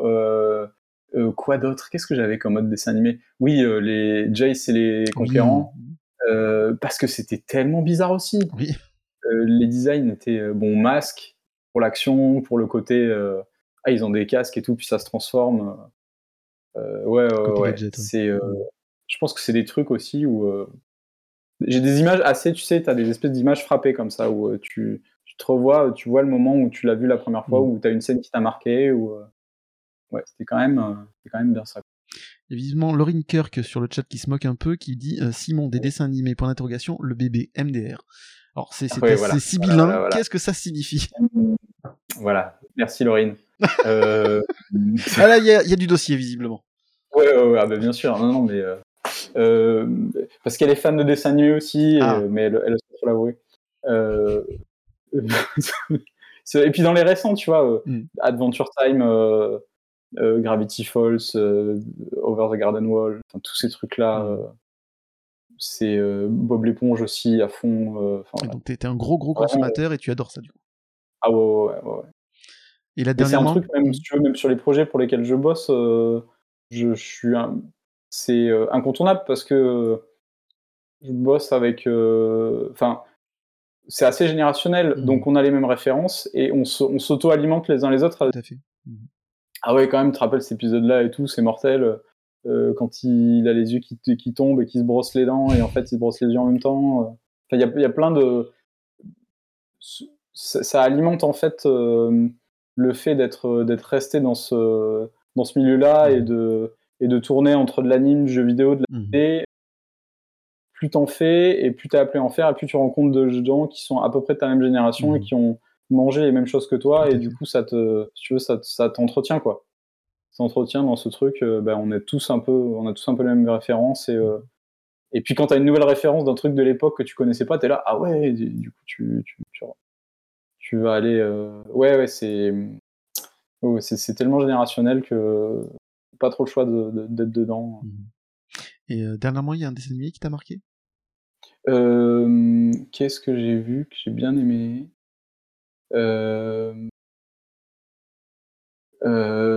Ouais, alors euh, j'ai bien aimé Devilman de, de, Science, de studio Science Arrow, euh, qui était sorti sur Netflix. J'avais trouvé ça Mhm. très chouette. Je connaissais pas du tout Devilman en fait. Mhm. J'étais complètement passé à côté et cette version-là était très cool. Euh, je vais. euh, ouais, ensuite, euh, lequel? Euh, J'en ai un en fait, je l'ai devant les yeux, mais j'ai plus le nom, c'est assez frustrant. Euh, Ça- je crois que c'est parle de quoi Euh, ah oui, Hilda. Hilda, j'ai trouvé ça très chouette. Mhm. Alors Hilda, c'est euh, assez doux. C'est une gamine en fait qui se rend compte qu'il y a évidemment un monde magique que les adultes ne voient pas et, elle- et elle, elle a pour responsabilité, elle vient de déménager avec sa mère dans une petite ville, Mhm. puis elle a pour responsabilité de fixer un peu tout ce qui va pas dans la ville, tous les êtres magiques. C'est Hilda, c'est canon, pareil sur Netflix. Euh, je sais que Over the Garden Wall, je l'ai revu deux trois fois parce que j'ai trouvé ça vraiment euh, pareil, euh, genre dessin animé mélancolique, mais avec des designs assez assez assez simples, genre année 2010, euh, école un peu californienne CalArt. euh, je trouvais ça fantastique. Euh, ouais, Gravity Falls quand même, c'est ça c'est pas du récent. hein. Mhm. C'est pas du récent, mais pff, ouais, Steven Universe aussi c'était pas mal. J'ai pas tout vu, mais euh, parce que en fait c'est horrible parce que t'as tellement de trucs que tu- j'arrive pas à avoir toutes les saisons de tous les trucs. Ouais. Tu m'étonnes. Euh, je crois que c'est, euh, je sais pas si c'est Kuro ou Kiro and the Magic Beast. Je l'ai plus pareil sur Netflix. Mhm. Euh, pff, bon, voilà, plein de choses. Center World, euh, ok, bossé dessus, pareil, c'est complètement barré. Un monde avec que des, tout le monde est centaure, donc t'as Mhm. des girafes centaures, des vaches centaures, des trucs très bien. Ouais, ouais, il y en a, il y en a plein, il y en a vraiment plein. Mais même trop, et t'as pas le temps de, t'as pas le temps de tout voir comme Tout à fait. Et en film d'animation? Euh, film d'animation, euh, à part Mutafukaz Oui. Y a-t-il autre chose? Non, sincèrement, il n'y en a pas. euh, ouais, ouais. Bah, tu vois, bon, je- allez, c'est la quatrième fois que je cite Akira, mais je vais être obligé de le reciter. Mhm. Autant, euh, et, je, et, je, et je distingue vraiment le bouquin, tu vois, de, Oui. Ah bah oui, c'est deux histoires quasiment différentes. mais euh, ça, ça viendra jamais. Mhm. Euh, je sais que les, les Animatrix aussi m'avaient bien marqué à l'époque. Notamment, euh, t'en as un qui est en deux parties qui s'appelle La Seconde Renaissance, euh, qui, qui est pareil, qui est, qui est fantastique d'animation et de storytelling et de en euh, 15 minutes, tu vois, en deux fois 15 minutes, enfin, peut-être un peu plus long, mais, mais c'est pas mal ça. Bon, Amer Béton, Mhm. euh, pareil, parce que c'est la même équipe, euh, Qui est efficace. Mhm. qui est derrière. Euh, en film d'anime, bon, le, c'est One Piece numéro 6. Mhm. L'île du baron Omatsuri, je crois, un truc comme ça, euh, qui est euh, pas du tout dans les canons de la série animée et qui est, qui est une claque d'animation et de noirceur aussi en fait, où euh, il perd tout son équipage et, euh, et ça se finit sur, euh, sur des scènes en fait euh, avec des espèces de contre-jours avec une fleur géante en noir avec le fil qui se prend des flèches de tous les côtés avec un, un- et c'est fantastique. Euh, Ensuite, j'ai cité des trucs, mais genre et Sipak, qui est, il me semble, un truc d'animation coréenne, qui est, euh, je sais plus, il me semble c'était coréen, qui est fou, Dead Leaves, euh, pour en sortir. Et tout ça, c'est des trucs qu'on regardait à l'époque, Mhm. pareil, où, tu sais, tu, euh, tu rencontres des gars, euh, donc c'est un peu à l'adolescence, ou juste après l'adolescence, tu rencontres des mecs euh, qui ont, on a vécu en, en- genre, à peu près le même âge, mais eux ont des influences et t'apportent des trucs que toi, tu Mhm. connais pas du tout Tout et tu découvres des chefs-d'œuvre en fait qui ont déjà euh, 15-20 ans. euh. Je sais que Summer Wars, euh, euh, c'était aussi un truc euh, qui m'avait euh, qui m'avait mis une claque. euh. Euh, Afro Samurai évidemment. Euh, c'est pas un film, mais c'est de la série, mais euh, ouais, le travail de Takashi. euh. Mhm. voilà, euh, bon, plein un peu trop de choses, beaucoup trop de choses quoi. Beaucoup. Et quand on travaille dans l'animation de jeux vidéo, est-ce que ça donne envie Ouais. de travailler aussi dans le monde du dessin animé? Ouais, ouais, c'est assez, euh, c'est assez connexe. euh, c'est pas, euh, c'est bon, c'est pas les mêmes médias et c'est pas la même façon de bosser, euh, mais c'est des façons de raconter des univers de manière différente, aussi chouettes l'une que l'autre. Euh, c'est clairement pas les mêmes types de prod parce que Mhm. tu peux avoir des prods euh, indés si tu veux de studio. Moi j'aime bien ça là. En ce moment je fais c'est ça. On est une quinzaine. Euh, c'est hyper cool. C'est très dur d'avoir des studios d'anime à 15 par exemple. Mhm. Ce sera pas du tout le même type de prod. euh, donc en général c'est un peu plus gros, c'est des plus gros budgets. Moi j'ai bossé sur donc j'ai bossé sur en anime les, les gros trucs sur lesquels j'ai bossé c'était Wakfu Mhm. Très très bon dessin une anomalie. Voilà, euh, de studio français, euh, entièrement produit en France. C'est un Mhm. truc qui n'existe pas et qui. C'est impossible, quoi. de- de- des- équipes de 300. Enfin, Mhm. Moi, je sais que là, j'ai eu- du bol de tomber sur ça parce que, pareil, c'était une école, c'était une formation de fou. euh. Tu vois, quand, quand t'as rien appris, t'as pas fait d'école et tu te débarques direct dans un studio d'anime euh, avec des mecs qui ont fait Gobelin, qui ont fait des. des- enfin, qui sont très très fort, t'apprends, t'apprends très vite. Donc euh, euh, la question c'était euh, est-ce que ça donne envie de passer de l'un à l'autre, ça, C'est ça. du, jeu vidéo à l'anime Ouais, en fait, ça donne envie, je pense, de toucher. Enfin, en tout cas, moi, c'est mon truc de, de toucher à tout, quoi. Mhm. Euh, de... Parce que c'est cool, parce que les univers se nourrissent aussi. Tu passes passer d'un projet à l'autre, euh, souvent, moi, c'est, euh, ça te garde de la fraîcheur, en fait, et de la motivation. Et, je- et du coup, je suis assez OK pour faire que ce soit de la DA dans le jeu vidéo ou aller faire après du concept. J'ai fait pas mal de concepts de décors pour. euh, Mhm. euh, j'ai bossé pour, euh, pour, Car- pour Nickelodeon. Je fais des petits trucs aussi pour Cartoon Network. Des fois, des tout petits, tu sais, des tout petits contrats de deux Mhm. semaines, mais c'est trop bien parce que tu bosses sur des univers.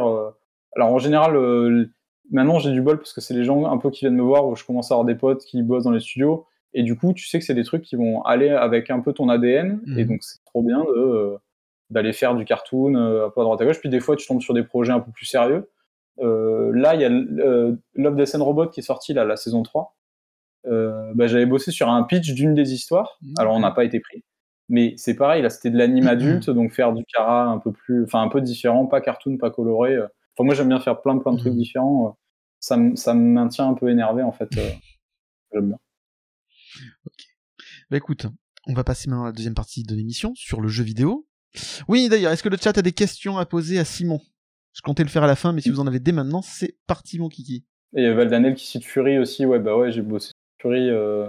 Bah, du coup, ça, c'est pareil. Tu bosses sur des projets, tu vois, c'est un... Fury, c'était fait par un petit studio français montpelliérain. Et le cara designer, ils ont pris euh, bah, Takashi, en fait, qui est le cara designer d'Afro Samurai. Du coup, tu bosses avec euh, le mec, enfin, euh, sûr tu es fan. son anime et tout ses persos, et tu, genre, tu discutes avec lui euh, autour d'une bière. Enfin, voilà, c'est, c'est- t'as des trucs comme ça aussi, des espèces d'alignements de planète, des fois. D'ailleurs, qu'est-ce que ça, ça, ça t'a apporté quelque chose de discuter avec lui? Ouais, Professionnellement? Ouais, bah, euh, ouais. Si tu veux, de, de voir la montagne de, de, de projets du gars et, euh, et la, mais c'est marrant, mais c'est, et la simplicité, en fait, euh, à parler en anglais, à raconter. Et il est là, euh, et je suis là, bah vas-y, montre-moi les trucs que t'as fait et tout. Et puis il te sort, bah ça, c'est euh, des covers d'albums que j'ai fait pour le Wu-Tang. Ça, c'est des trucs, euh, parce qu'il a fait beaucoup d'illustrations, beaucoup avec le milieu et tout. J'étais là, oh là là. Puis après, il me dit, bah, tu, tu as des trucs aussi à me montrer et tout. Et t'es là, oh mon dieu. tu sais, tu te décomposes un peu, mais bon, quand même, tu montres et tout. Puis là, ah ouais, c'est cool, machin. Oui, c'est toujours dans la bienveillance, ça, quand même. Pas dans le jugement, Hein, ouais, ouais, dans la bienveillance. Ouais. Ah. Ah oui, mais Laurine, complètement le fanboy. Ah bah là, c'est... moi je, passe ma vie à ça. Enfin, tu- rencontres des gars où tu connais leur taf avant de les connaître eux. Je suis vraiment le premier gros fanboy. euh. Donc, on va pouvoir commencer la deuxième partie de l'émission. Euh, comme je le disais, maintenant, euh, tu, as travaillé donc en tant que euh, cara designer et directeur artistique chez la boîte Splash Team, la boîte Montpellier, Montpellieraine, excuse-moi, de, de, de jeux vidéo du coup, sur Tinikin. Alors, avant de commencer, est-ce que tu peux nous parler un peu du jeu? Est-ce que tu peux nous parler un peu du scénario, tout ça? Mais tu vas me laisser 30 secondes que je baisse le son, parce que sinon, on va pas s'en sortir. Hop là. Alors, est-ce que tu peux nous parler un peu du, euh, voilà, du scénario du jeu? Non, absolument pas. parce que le scénario, tant que le jeu n'est pas sorti, je vais pas trop spoiler. D'accord. Euh, je, peux- je peux, je peux par contre en dire ce qu'on voit dans ce qu'on a vu dans l'intro en fait, où euh, donc Milo, le petit personnage qu'on va jouer, c'est se fait téléporter euh, dans un monde. Alors je, je peux pas tout expliquer, mais dans un monde où il va être tout petit, euh, en laissant son chien derrière lui, donc euh, Nebus qu'on voit dans l'intro. Euh, et donc euh, bah, une partie de, de l'intrigue, ça va être, euh, je spoil aussi le- la fin du tuto, ça va être d'arriver à repartir en fait sur ta sur ta planète, euh, retrouver ton petit chien. D'accord. Euh, L'intro là est faite par un studio montpelliérain, euh, l'intro animé, euh, qui s'appelle pas Splash Team, du coup qui- Euh, Non, c'est pas Splash Team. On a fait donc moi, euh, je- on a bossé avec Splash Team sur euh, le board, euh, sur moi tous les tout le matériel, donc euh, les turns pour les persos. euh, euh, on a filé des euh, des petits coups de main sur les sur les color keys, mais c'est l'effet spécial, un studio montpelliérain d'anime 2D qui nous a fait euh, toute l'intro et les différentes parties animées que je ne vais pas trop spoiler, mais qu'on Mhm. qu'on verra dans le jeu. Et le Rinker qui du coup pour bosser sur des trucs cool, il faut aller à Montpellier, c'est ça l'astuce Exactement. Oui, Crani, euh, l'assistant s'appelle Rémi. Euh, euh, vraiment, donc tous les noms des persos, les textes, les dialogues, c'est Toll qui, bosse avec Tinykin et qui a fait, qui est, écrivain et qui nous a fait toute l'histoire, tous les dialogues. C'est, c'est vraiment au poil. Il y a des noms de perso, euh, pas mal. T'as des, t'as, t'as- t'as pas mal de, de jokes dans les noms. Il y a, des, il y a une replay value à, à revenir sur les noms des persos, à les relire, à se dire ah oui, sur son poste, ça marche bien. Donc le jeu logiquement devrait sortir cet été, c'est ça? Exactement. Est-ce qu'il y a une date ou pas encore? Euh, officiellement, non, pas encore. D'accord. En tout cas, cet été, tenez-vous prêts. Ça devrait Oui. être bon. Donc là, ça va être le dur exercice de jouer au jeu. Et Tout à fait, et de poser des questions en même temps. Alors là, voilà, c'est fait par un professionnel, ne refaites pas ça chez vous tout seul. Aucun animal n'a été maltraité durant cette séquence. Euh, Alors, je ne connais absolument rien à la réalisation d'un- jeu vidéo. Est-ce que tu peux nous expliquer comment ça se passe? Euh, Et ton Euh, rôle particulier dans la création de, de Tinikin Ouais. Alors, je- par quel bout commencer Parce que C'est tellement. Alors voilà, déjà, comment pas- ça a commencé? Est-ce qu'on t'a donné un scénario et à partir de ça, tu as créé des designs? Ou est-ce Ouais. que euh, tout était déjà fait On avait déjà l'idée des personnages et euh, des, des- des PNJ, etc. Et tu as dû ensuite euh, les réaliser du coup?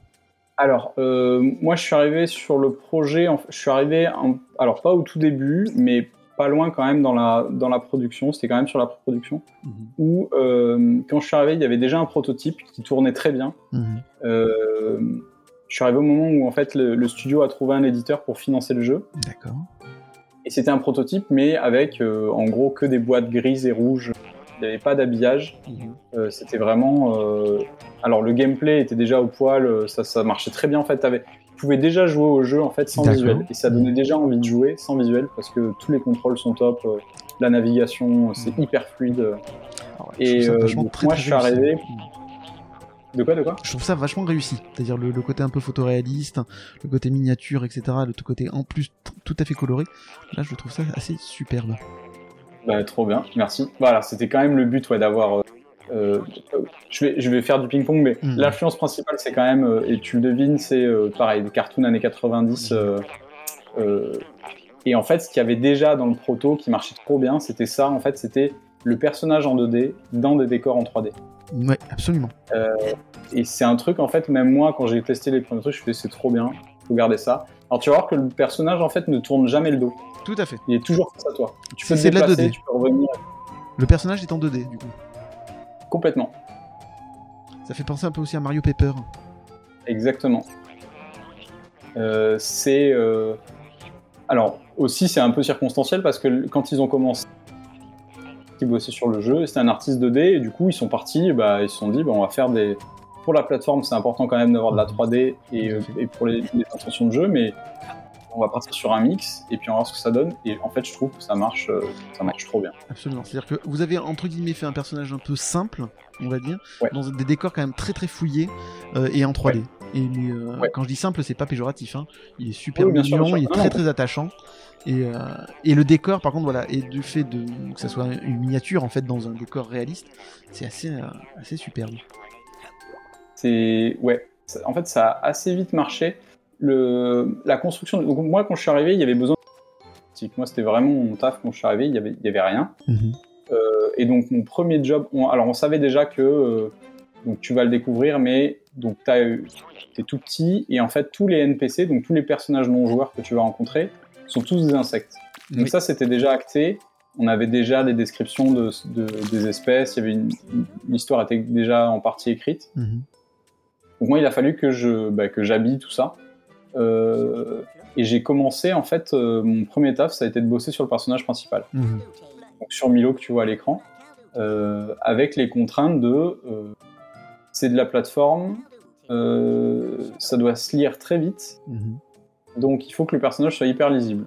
D'où ce, que, ce que tu disais, la- le, le côté assez simple du personnage. Mhm. Euh, dans un gabarit, euh, parce que les premiers sketchs, en fait, il était beaucoup plus élancé. Et en fait, pour des questions techniques, c'est beaucoup plus pratique d'avoir un gabarit qui rentre dans un cercle. D'accord. Euh, donc c'est pour ça qu'il est un peu tassé, il a une grande tête. Alors évidemment une grande tête et des grands yeux parce qu'on voulait avoir un petit peu de... euh, jouer un peu des émotions sur le, sur le visage du perso, être, euh, avoir, avoir des petites animations, parce que Il y a un petit côté Simpson aussi hein, avec ce personnage. complètement, ouais. Ah ouais, ouais, vraiment. Avec les gros yeux et le- la tête en tac, ouais, ouais, ouais. C'est ça. Et, euh, et ensuite, euh, bah, une fois qu'on s'est mis d'accord sur le perso, euh, sur le personnage principal, j'ai commencé à faire des sketchs pour les premières pièces pour avoir des tons en fait Mhm. et d'avoir des tons et des ambiances colorées. On savait que de toute façon la modé, donc le- la modélisation des euh, ce qui ce qui prime en fait dans le jeu, c'est avant tout le level design, donc la plateforme, les déplacements, la fluidité, avant euh, avant avant la, la direction artistique. Et il faut que le jeu soit ça c'est vraiment pas négociable. Donc en, général, ce qui se passe, c'est que quand moi je récupère, je récupère les niveaux, ils sont déjà quasiment prêts à 90%, mais tout en bloc, tu sais, en bloc gris, euh, rouge, euh, voilà, avec les points intérêts. Et moi, j'habille ça. Ok. Euh, ensuite, il y a, Donc tu t'es des hein. couleurs aussi, du coup. Oui, complètement. Ah oui, là, euh, moi, je- moi, en fait, j'ai récupéré des, donc, des captures d'écran, si tu veux, du, du level design, Mhm. et j'habillais tout ça avec, euh, bah, là, la boîte, ça va être une boîte à chaussures, là, le pont, ça va être un skate, et ensuite, je, je mettais la couleur et je créais les, et je mettais les ambiances euh, par niveau. Tu le verras dans le jeu complet, mais chaque niveau a son ambiance, en fait. Oui. Euh, je spoil un peu, mais pas, pas tellement, où chaque niveau, c'est une pièce différente de la maison. tout à fait. De toute Et façon, donc, dès, dès le niveau 1, on le voit de suite. Ouais. C'est pas un gros spoil. Et donc, euh, donc voilà. Donc c'était, moi c'était mon job, c'est donner une idée euh, et une teinte à chaque- Euh, et ensuite, euh, donc l'équipe 3D avec à sa tête euh, Pierrick, Pierrick Ibers qui est technical artist, donc lui qui s'occupait de traduire bah, toutes les ambiances lumineuses, euh, euh, les couleurs, les textures, euh, à donner les premières intentions 3D, les premières modées. Donc euh, vraiment, euh, moi je fais, je fais des sketchs, je m'occupe de l'ADA, mais sans, sans, sans Pierrick et sans l'équipe 3D derrière, euh, Magali et Mélène, euh, Mhm. ça va pas beaucoup plus loin. quoi. Euh, on a une super équipe qui est assez réduite, mais qui arrive à traduire euh, l'ADA euh, très vite euh, et avoir des rendus. Enfin voilà, le, le- tu vois, euh, c'est quand même très très proche des concepts, euh, des concepts 2D que, que j'ai fait. euh, avec à chaque fois des arrangements parce qu'ensuite le level design bouge et tout, on rebouge les éléments, les chaussures, des trucs comme ça, mais, mais euh, c'est quand même hyper gratifiant d'avoir euh, le rendu de ton concept euh, qui soit euh, quasi celui qu'on voit à l'écran. Clairement.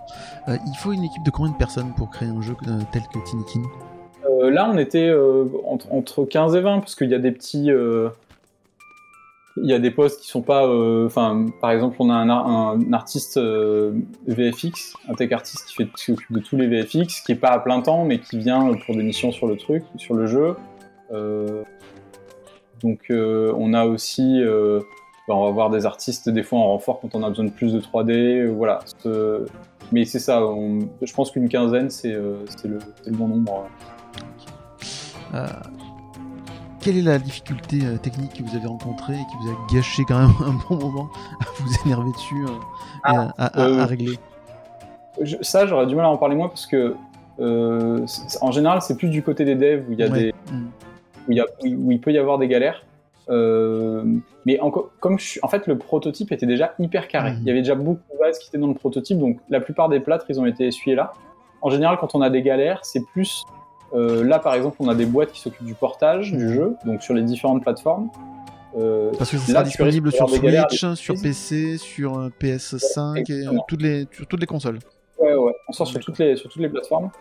Euh, et, euh, et du coup, bah, des plateformes comme, je vais pas la citer, mais la Switch, Mhm. qui est quand même euh, plus, euh, plus austère euh, techniquement, euh, t'as des surprises de textures qui marchent pas, de euh, t'as fait un tapis avec des poils donc qui demande un peu de ressources, tu te balades dedans, c'est trop bien, puis quand tu le mets sur Switch, bah, en fait tes poils ils s'affichent pas.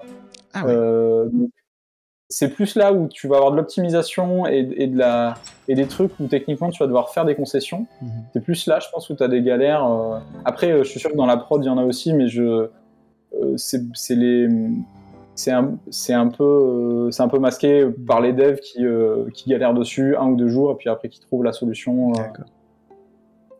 Mais c'était quand même une prod qui était très très rapide Mhm. euh, pour avoir fait quand même, je commence à avoir fait quelques prods de jeux.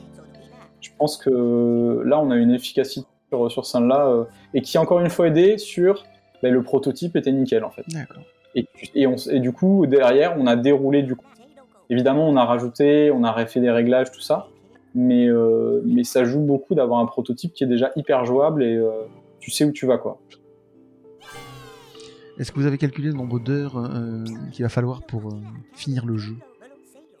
Euh, ouais, mais je sais pas si Si t'as le droit. ça, je sais pas si j'ai déjà communiqué, mais euh, c'est ça va pas être un jeu. On n'est pas, j'allais dire, on n'est pas sur du Elden Ring, heureusement.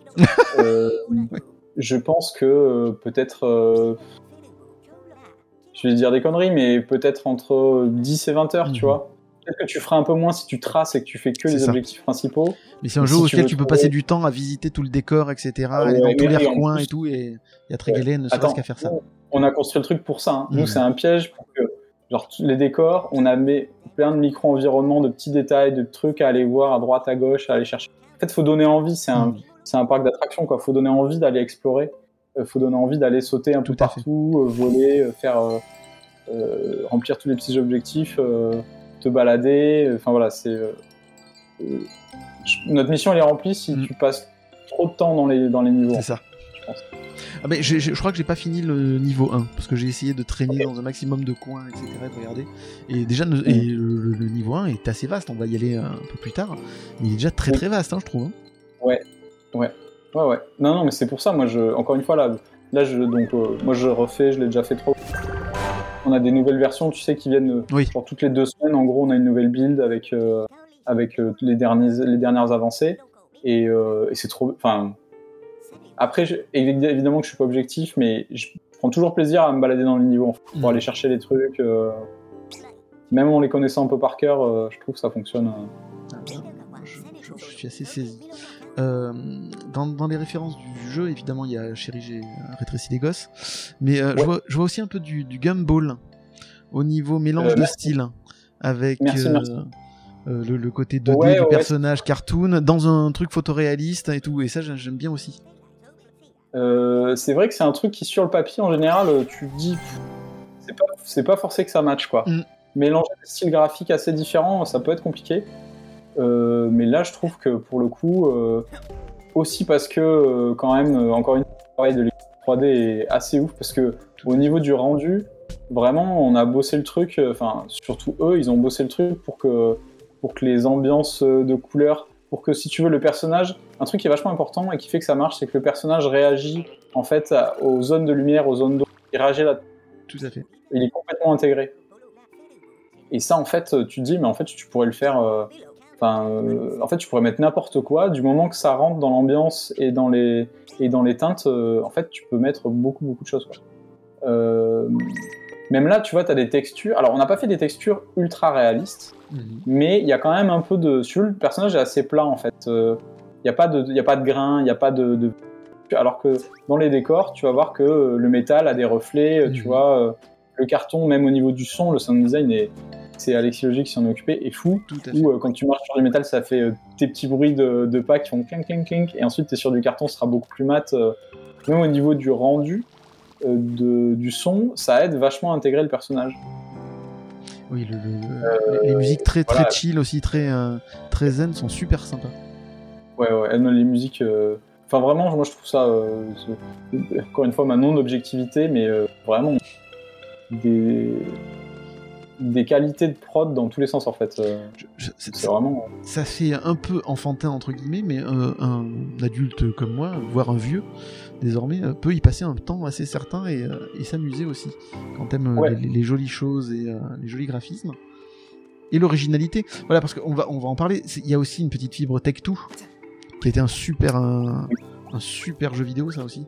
Ouais, ouais, complètement. Euh, alors, c'est ce sera pas les mêmes. Alors, les textos en plus, ils ont eux, ils changent de gameplay à tous les niveaux. Hmm. Donc, euh, on n'est pas sur ça. Là, on a quand même un gameplay de base qui est euh, vraiment de l'exploration et de la plateforme. Euh, mais oui, oui, complètement sur le sur le, les jeux d'échelle et tout. on est on est pas mal sur ça. L'histoire n'a, enfin, en tout cas narrativement, ça a pas grand chose à voir. Ah non, ça, Mais oui, l'échelle. Mais euh, l'idée, voilà, de- d'être miniaturisé dans un monde réaliste et tout, voilà, c'est, ça, ça rappelle un petit peu. Vraiment, je, pense, je pense en plus ici là, donc là c'est le hub, c'est la partie un peu centrale où tu vas revenir en fait régulièrement Mhm. avec euh, ta pièce de collectionnite. euh, euh, Celui-là il est quand même assez travaillé, vraiment. C'est il y a plein de détails hyper chouettes en fait. Il y a plein plein de petits détails et aussi, tu vois, genre, je suis assez client, voire trop de, de Disney et des parcs, des parcs d'attractions. Et euh, il y a aussi cette idée-là. T'as l'attraction Ratatouille, euh, euh, tu sais, à, Oui, à Disneyland Paris, où t'es pareil, t'es miniaturisé et tu te retrouves dans des frigos géants avec des props. tout à fait. C'était vraiment cette idée-là, en fait, d'avoir une espèce de, de rendu props géante à côté de toi, quoi. Qui fasse un peu, tu sais, le, le, côté, le côté Roger Rabbit, euh, où tu t'es réalises dans un monde qui est un peu cartoonifié, en fait, avec des rendus mat, mais t'as certains objets qui sont physiques et juste, ils, sont, ils ont un rendu cool. Bon, voilà. C'est un peu foutraque la, façon dont je te le sors, mais il y a toutes ces intentions-là qui sont dans la DA, qui sont dans la DA du jeu, quoi. On- sent que tu t'es éclaté à le faire en tout cas. Ah ouais, ouais, bah non, mais c'est.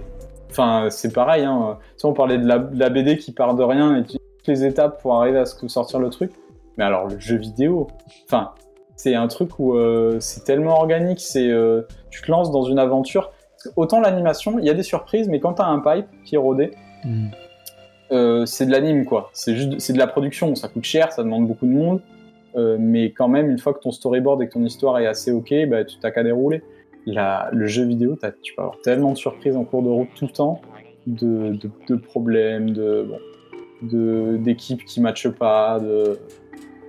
Là, vraiment, euh, c'était pareil, une espèce d'alignement d'alignement de planète euh, C'est pour incroyable. arriver jusqu'à la fin de prod du jeu. Et puis après, c'est pas fini. Une fois que le jeu est sorti, il faut qu'il marche. Mm.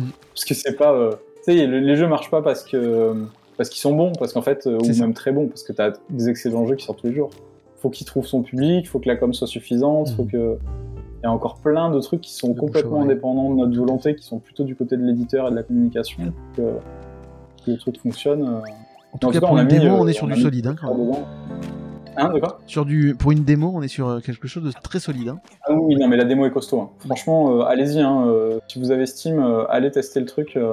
Tester, c'est gratuit, là. Ouais, c'est gratos. T'es pas encore allé dans le living room, donc. Non.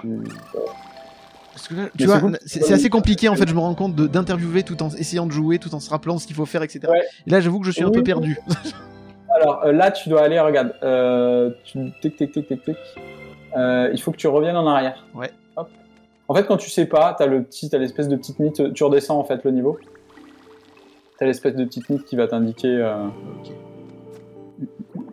Oui, en plus, moi j'ai le décalage de. Je regarde. Oui, voilà, en plus. Alors, la petite mythe. Donc euh, normalement, t'as un... tu dois revenir par là où t'es arrivé. Ah oui, ah oui, oui, c'est vrai, t'as raison. J'y retourne. Voilà. Maintenant, donc, t'as assez bossé sur la bande dessinée et sur les jeux vidéo. euh, Ouais. Si tu devais choisir, c'est lequel des deux que tu préfères de, de, de, de médias? Euh, Je veux faire les deux, donc euh, c'est ça qui est cool, c'est que j'ai pas trop à choisir. Exactement. Euh, non, c'est jeu vidéo, c'est un truc d'équipe où tu, moi, je pourrais jamais faire un jeu vidéo seul, et c'est trop cool de bosser avec d'autres gens, c'est hyper enrichissant. Euh, et la BD, en tout cas euh, là pour l'instant, et, et mon prochain projet, c'est clair que ça va être de la création d'univers où je vais être tout seul, euh, où, je- où vraiment là je, je fais ce que je veux. Mais en, en plus, moi j'ai le luxe de, même sur ce jeu-là, j'ai quand même fait quasiment tout ce que je voulais, quoi. Donc, euh, C'est un sacré luxe. hein. ouais, c'est- choisir entre papa et maman, quoi. C'est Mm. pas. Et, et- et en plus, j'ai envie de faire de l'anime et de faire des covers, tu vois, de faire des trucs en plus. Hum, Mais là, là, ouais, là, tu vois, clairement, euh, ça va être de faire un... recommencer à faire de la BD, à faire, euh, à finir d'écrire l'histoire, arriver à trouver un éditeur euh, et, et me lancer dedans. parce que c'est des trucs. Autant le jeu vidéo, t'arrives à couper un peu parce que c'est clairement, tu des, des horaires. Autant là, la BD et écrire, je l'ai en tâche de fond permanente. J'y pense en permanence et Mhm. tout. Donc tu dis aussi à un moment, faut que ce soit, que ça me sorte de la tête et que ce soit, euh, euh, que ça existe pour que, pour que je passe à autre chose, quoi.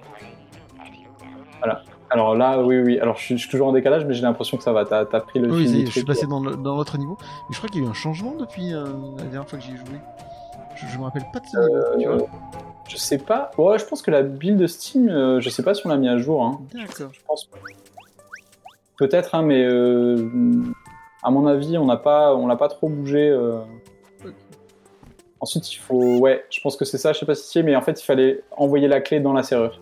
Ah oui, bah oui, bien joué, évidemment. Il faut remonter. Parce que j'ai toujours le décalage, je pense que je dois avoir 10 secondes. Euh, Voilà, bingo.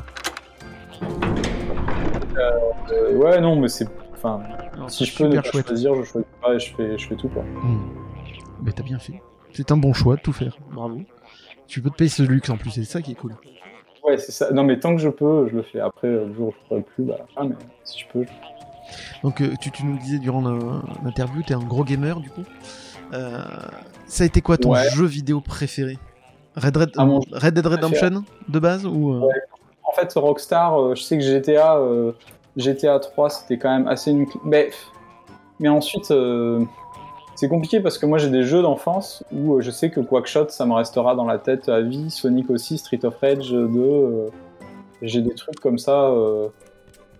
Et puis c'est pas forcément objectif de ouais c'est pas le meilleur gameplay, c'est aussi des, des contextes de bah je le faisais avec mes cousins, avec mon frère, ou je faisais d'autres trucs en, en même temps. Ça, tu rattaches ça à une époque donc euh, là il faut passer par la porte. Voilà, je pense que tu vas y arriver, mais ouais, ouais, c'est bon. Euh, le... Ensuite, euh, je sais que j'ai des trucs. euh, Enter the Matrix aussi m'avait beaucoup marqué, alors Mhm. que c'est un jeu, je crois, qui est éclaté. Mais cette espèce de d'inter. De... Genre, tu rentres dans un monde, en fait, t'as vu les films, j'avais maté les animatrix. Moi, je, je, suis- je pense que je suis un gros client aussi du cross-média et de, et de la dépendance narrative euh, au à la moindre bribe d'information, tu vois, aller chercher à droite à gauche. Euh. Alors le, le jeu visiblement était éclaté au sol, l'intérieur de The Matrix, mais par contre au niveau du scénario et de l'histoire, ça avait été fait par les, euh, les Wachowski si je ne me trompe pas. Donc Ouais. c'était vraiment, euh, ça suivait vraiment l'histoire, c'était ouais. voilà, c'était canon aussi, Ouais, euh, c'était réalisé, voilà, ça c'est- Est-ce qu'il a été très apprécié aussi à ce niveau-là? Ouais, voilà, bah, je pense plus que, plus que pour le pour les graphismes et pour les bugs, Mais tu vois, j'étais à 3, j'étais à 3 sur, sur PS2. Je, pense que c'est ce qui m'a fait acheter la console.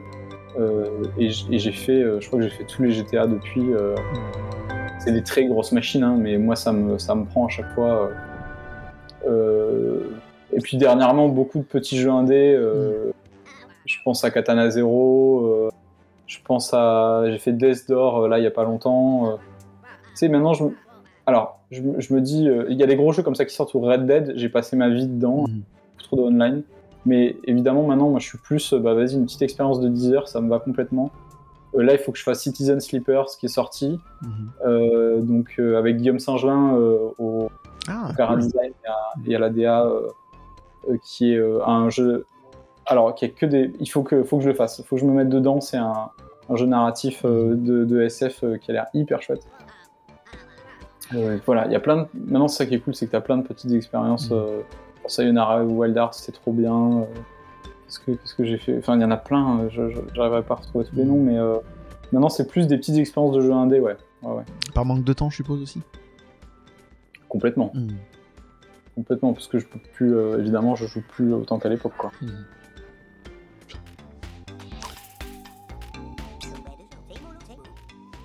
Ah oui, euh, là, alors là, là, je pense que si tu.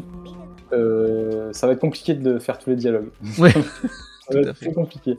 Je peux te filer, un- je peux t'aiguiller un peu, hein, si tu veux. Non, vu, vu l'heure, on va pas tarder à arrêter.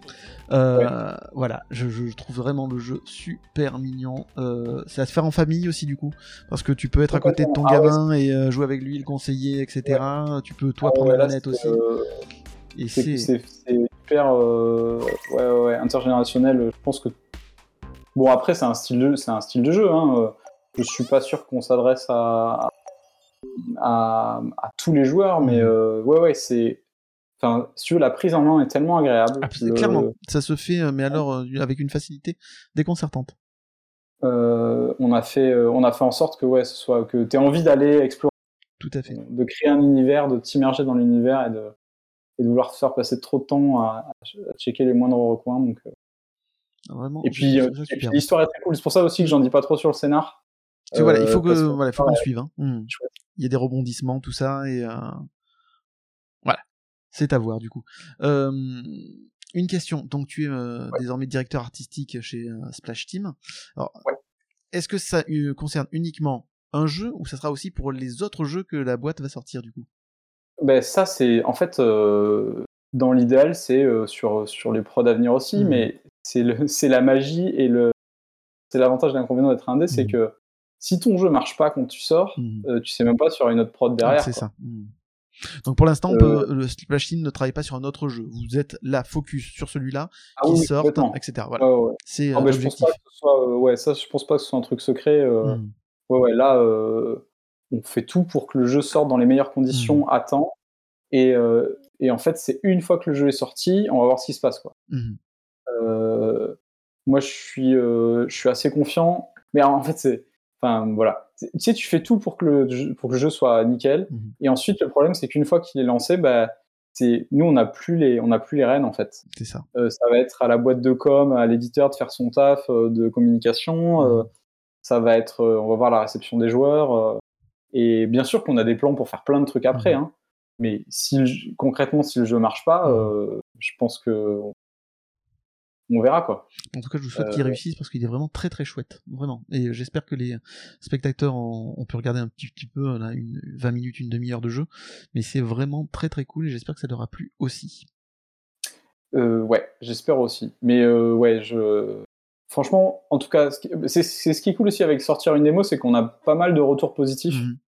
Donc ça, c'est chouette. Évidemment, des problèmes, encore des bugs, des trucs techniques et tout. Ah, Mais euh, en tout cas, l'accueil, les gens qui ont eu accès au Mhm. jeu, euh, globalement, sont assez satisfaits. Le seul problème, c'est ça, c'est qu'il faut qu'il y ait un maximum de gens qui aient accès au jeu et qui, qui le connaissent. C'est- un peu le nerf de la guerre. hein. Euh, je, je- mais, je remets les liens encore dans le chat, du coup. yes. Comme ça, hop là. Voilà. C'est parti. Voilà. N'hésitez pas à le télécharger, n'hésitez pas à le tester, à vous faire votre propre opinion. En tout cas, moi, j'ai passé un super moment dessus. Simon, l'émission Ouais. touche à sa fin, donc merci déjà d'avoir encore euh, participé à l'émission.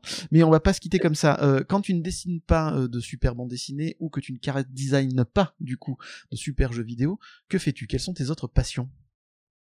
Ah ouais. Ouh. ah ouais, ouais, ouais. Ah oui, On a vu les chaussures, hein, d'après euh, Renaud Lemaire, voilà. Ça-. Euh, qu'est-ce que qu'est-ce que j'aime bien faire? J'aime bien euh, j'aime bien aller me balader. Ouais. Mhm. j'aime bien sortir et tout. Euh, là, c'était plus compliqué ces derniers temps, mais j'aime bien voyager aussi quand même. Ouais.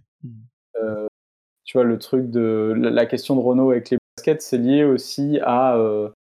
on a fait un mois au Japon ensemble, à, aller dans les shops aussi pour aller essayer de vous choper des baskets, des fringues, des trucs. euh, Donc, donc t'as Donc, été dans j'aime ce fameux euh, voyage euh, où vous êtes resté euh, deux semaines, etc., en immersion euh, complète au ouais, euh, un, mois, un mois complet. Un hein. mois, on pardon. était un mois. Mhm. Ouais, ouais, on est resté euh, tout un mois. Euh, on était cinq potes et, euh, et c'était fantastique comme Mhm. expérience. quoi. Euh, C'est quoi, toi, ton moi, souvenir de j'aime là-bas, ça. De quoi? C'est quoi ton souvenir perso, toi, de là-bas? Ah ouais, mon souvenir perso. euh, pff, et les souvenirs, euh, tu peux pas tous les raconter, mais non. Euh, en fait, ce qui était cool, c'est qu'on vivait dans le même immeuble. Tu vois, on était tous à des étages différents. Et on se retrouvait dans, dans les chambres des potes pour jouer à, à Monster Hunter sur la PSP. Mais c'est des trucs de geek, hein. On peut le faire en France, on n'a pas besoin d'aller au Japon pour le faire. Mais ça, ou euh, genre des fois on partait, euh, parce qu'on faisait pas tout le temps tout ensemble. Mais par contre, on avait aussi le soir, on se disait, bah vas-y, on se retrouve au McDo pour manger une glace. Mhm. Et en fait, on était là, et au McDo, on mangeait nos Puis t'avais d'autres otak qui étaient à côté, qui venaient jouer euh, à Monster Hunter en même temps. Euh, euh, ouais, il y a, y, a y a des souvenirs de. euh, putain, on est arrivé dans la neige, on n'était pas du tout prêt, euh, il faisait froid. euh, euh, bon, il y a d'autres trucs un peu moins racontables, euh, mais. mais Oui, ouais, ce qui se passe au Japon reste au Japon, visiblement. Ouais, ouais, ouais. ouais. Euh, moi, j'avais ramené. euh, je, truc que je pourrais- J'avais ramené une bouteille de Ricard en me disant on va faire.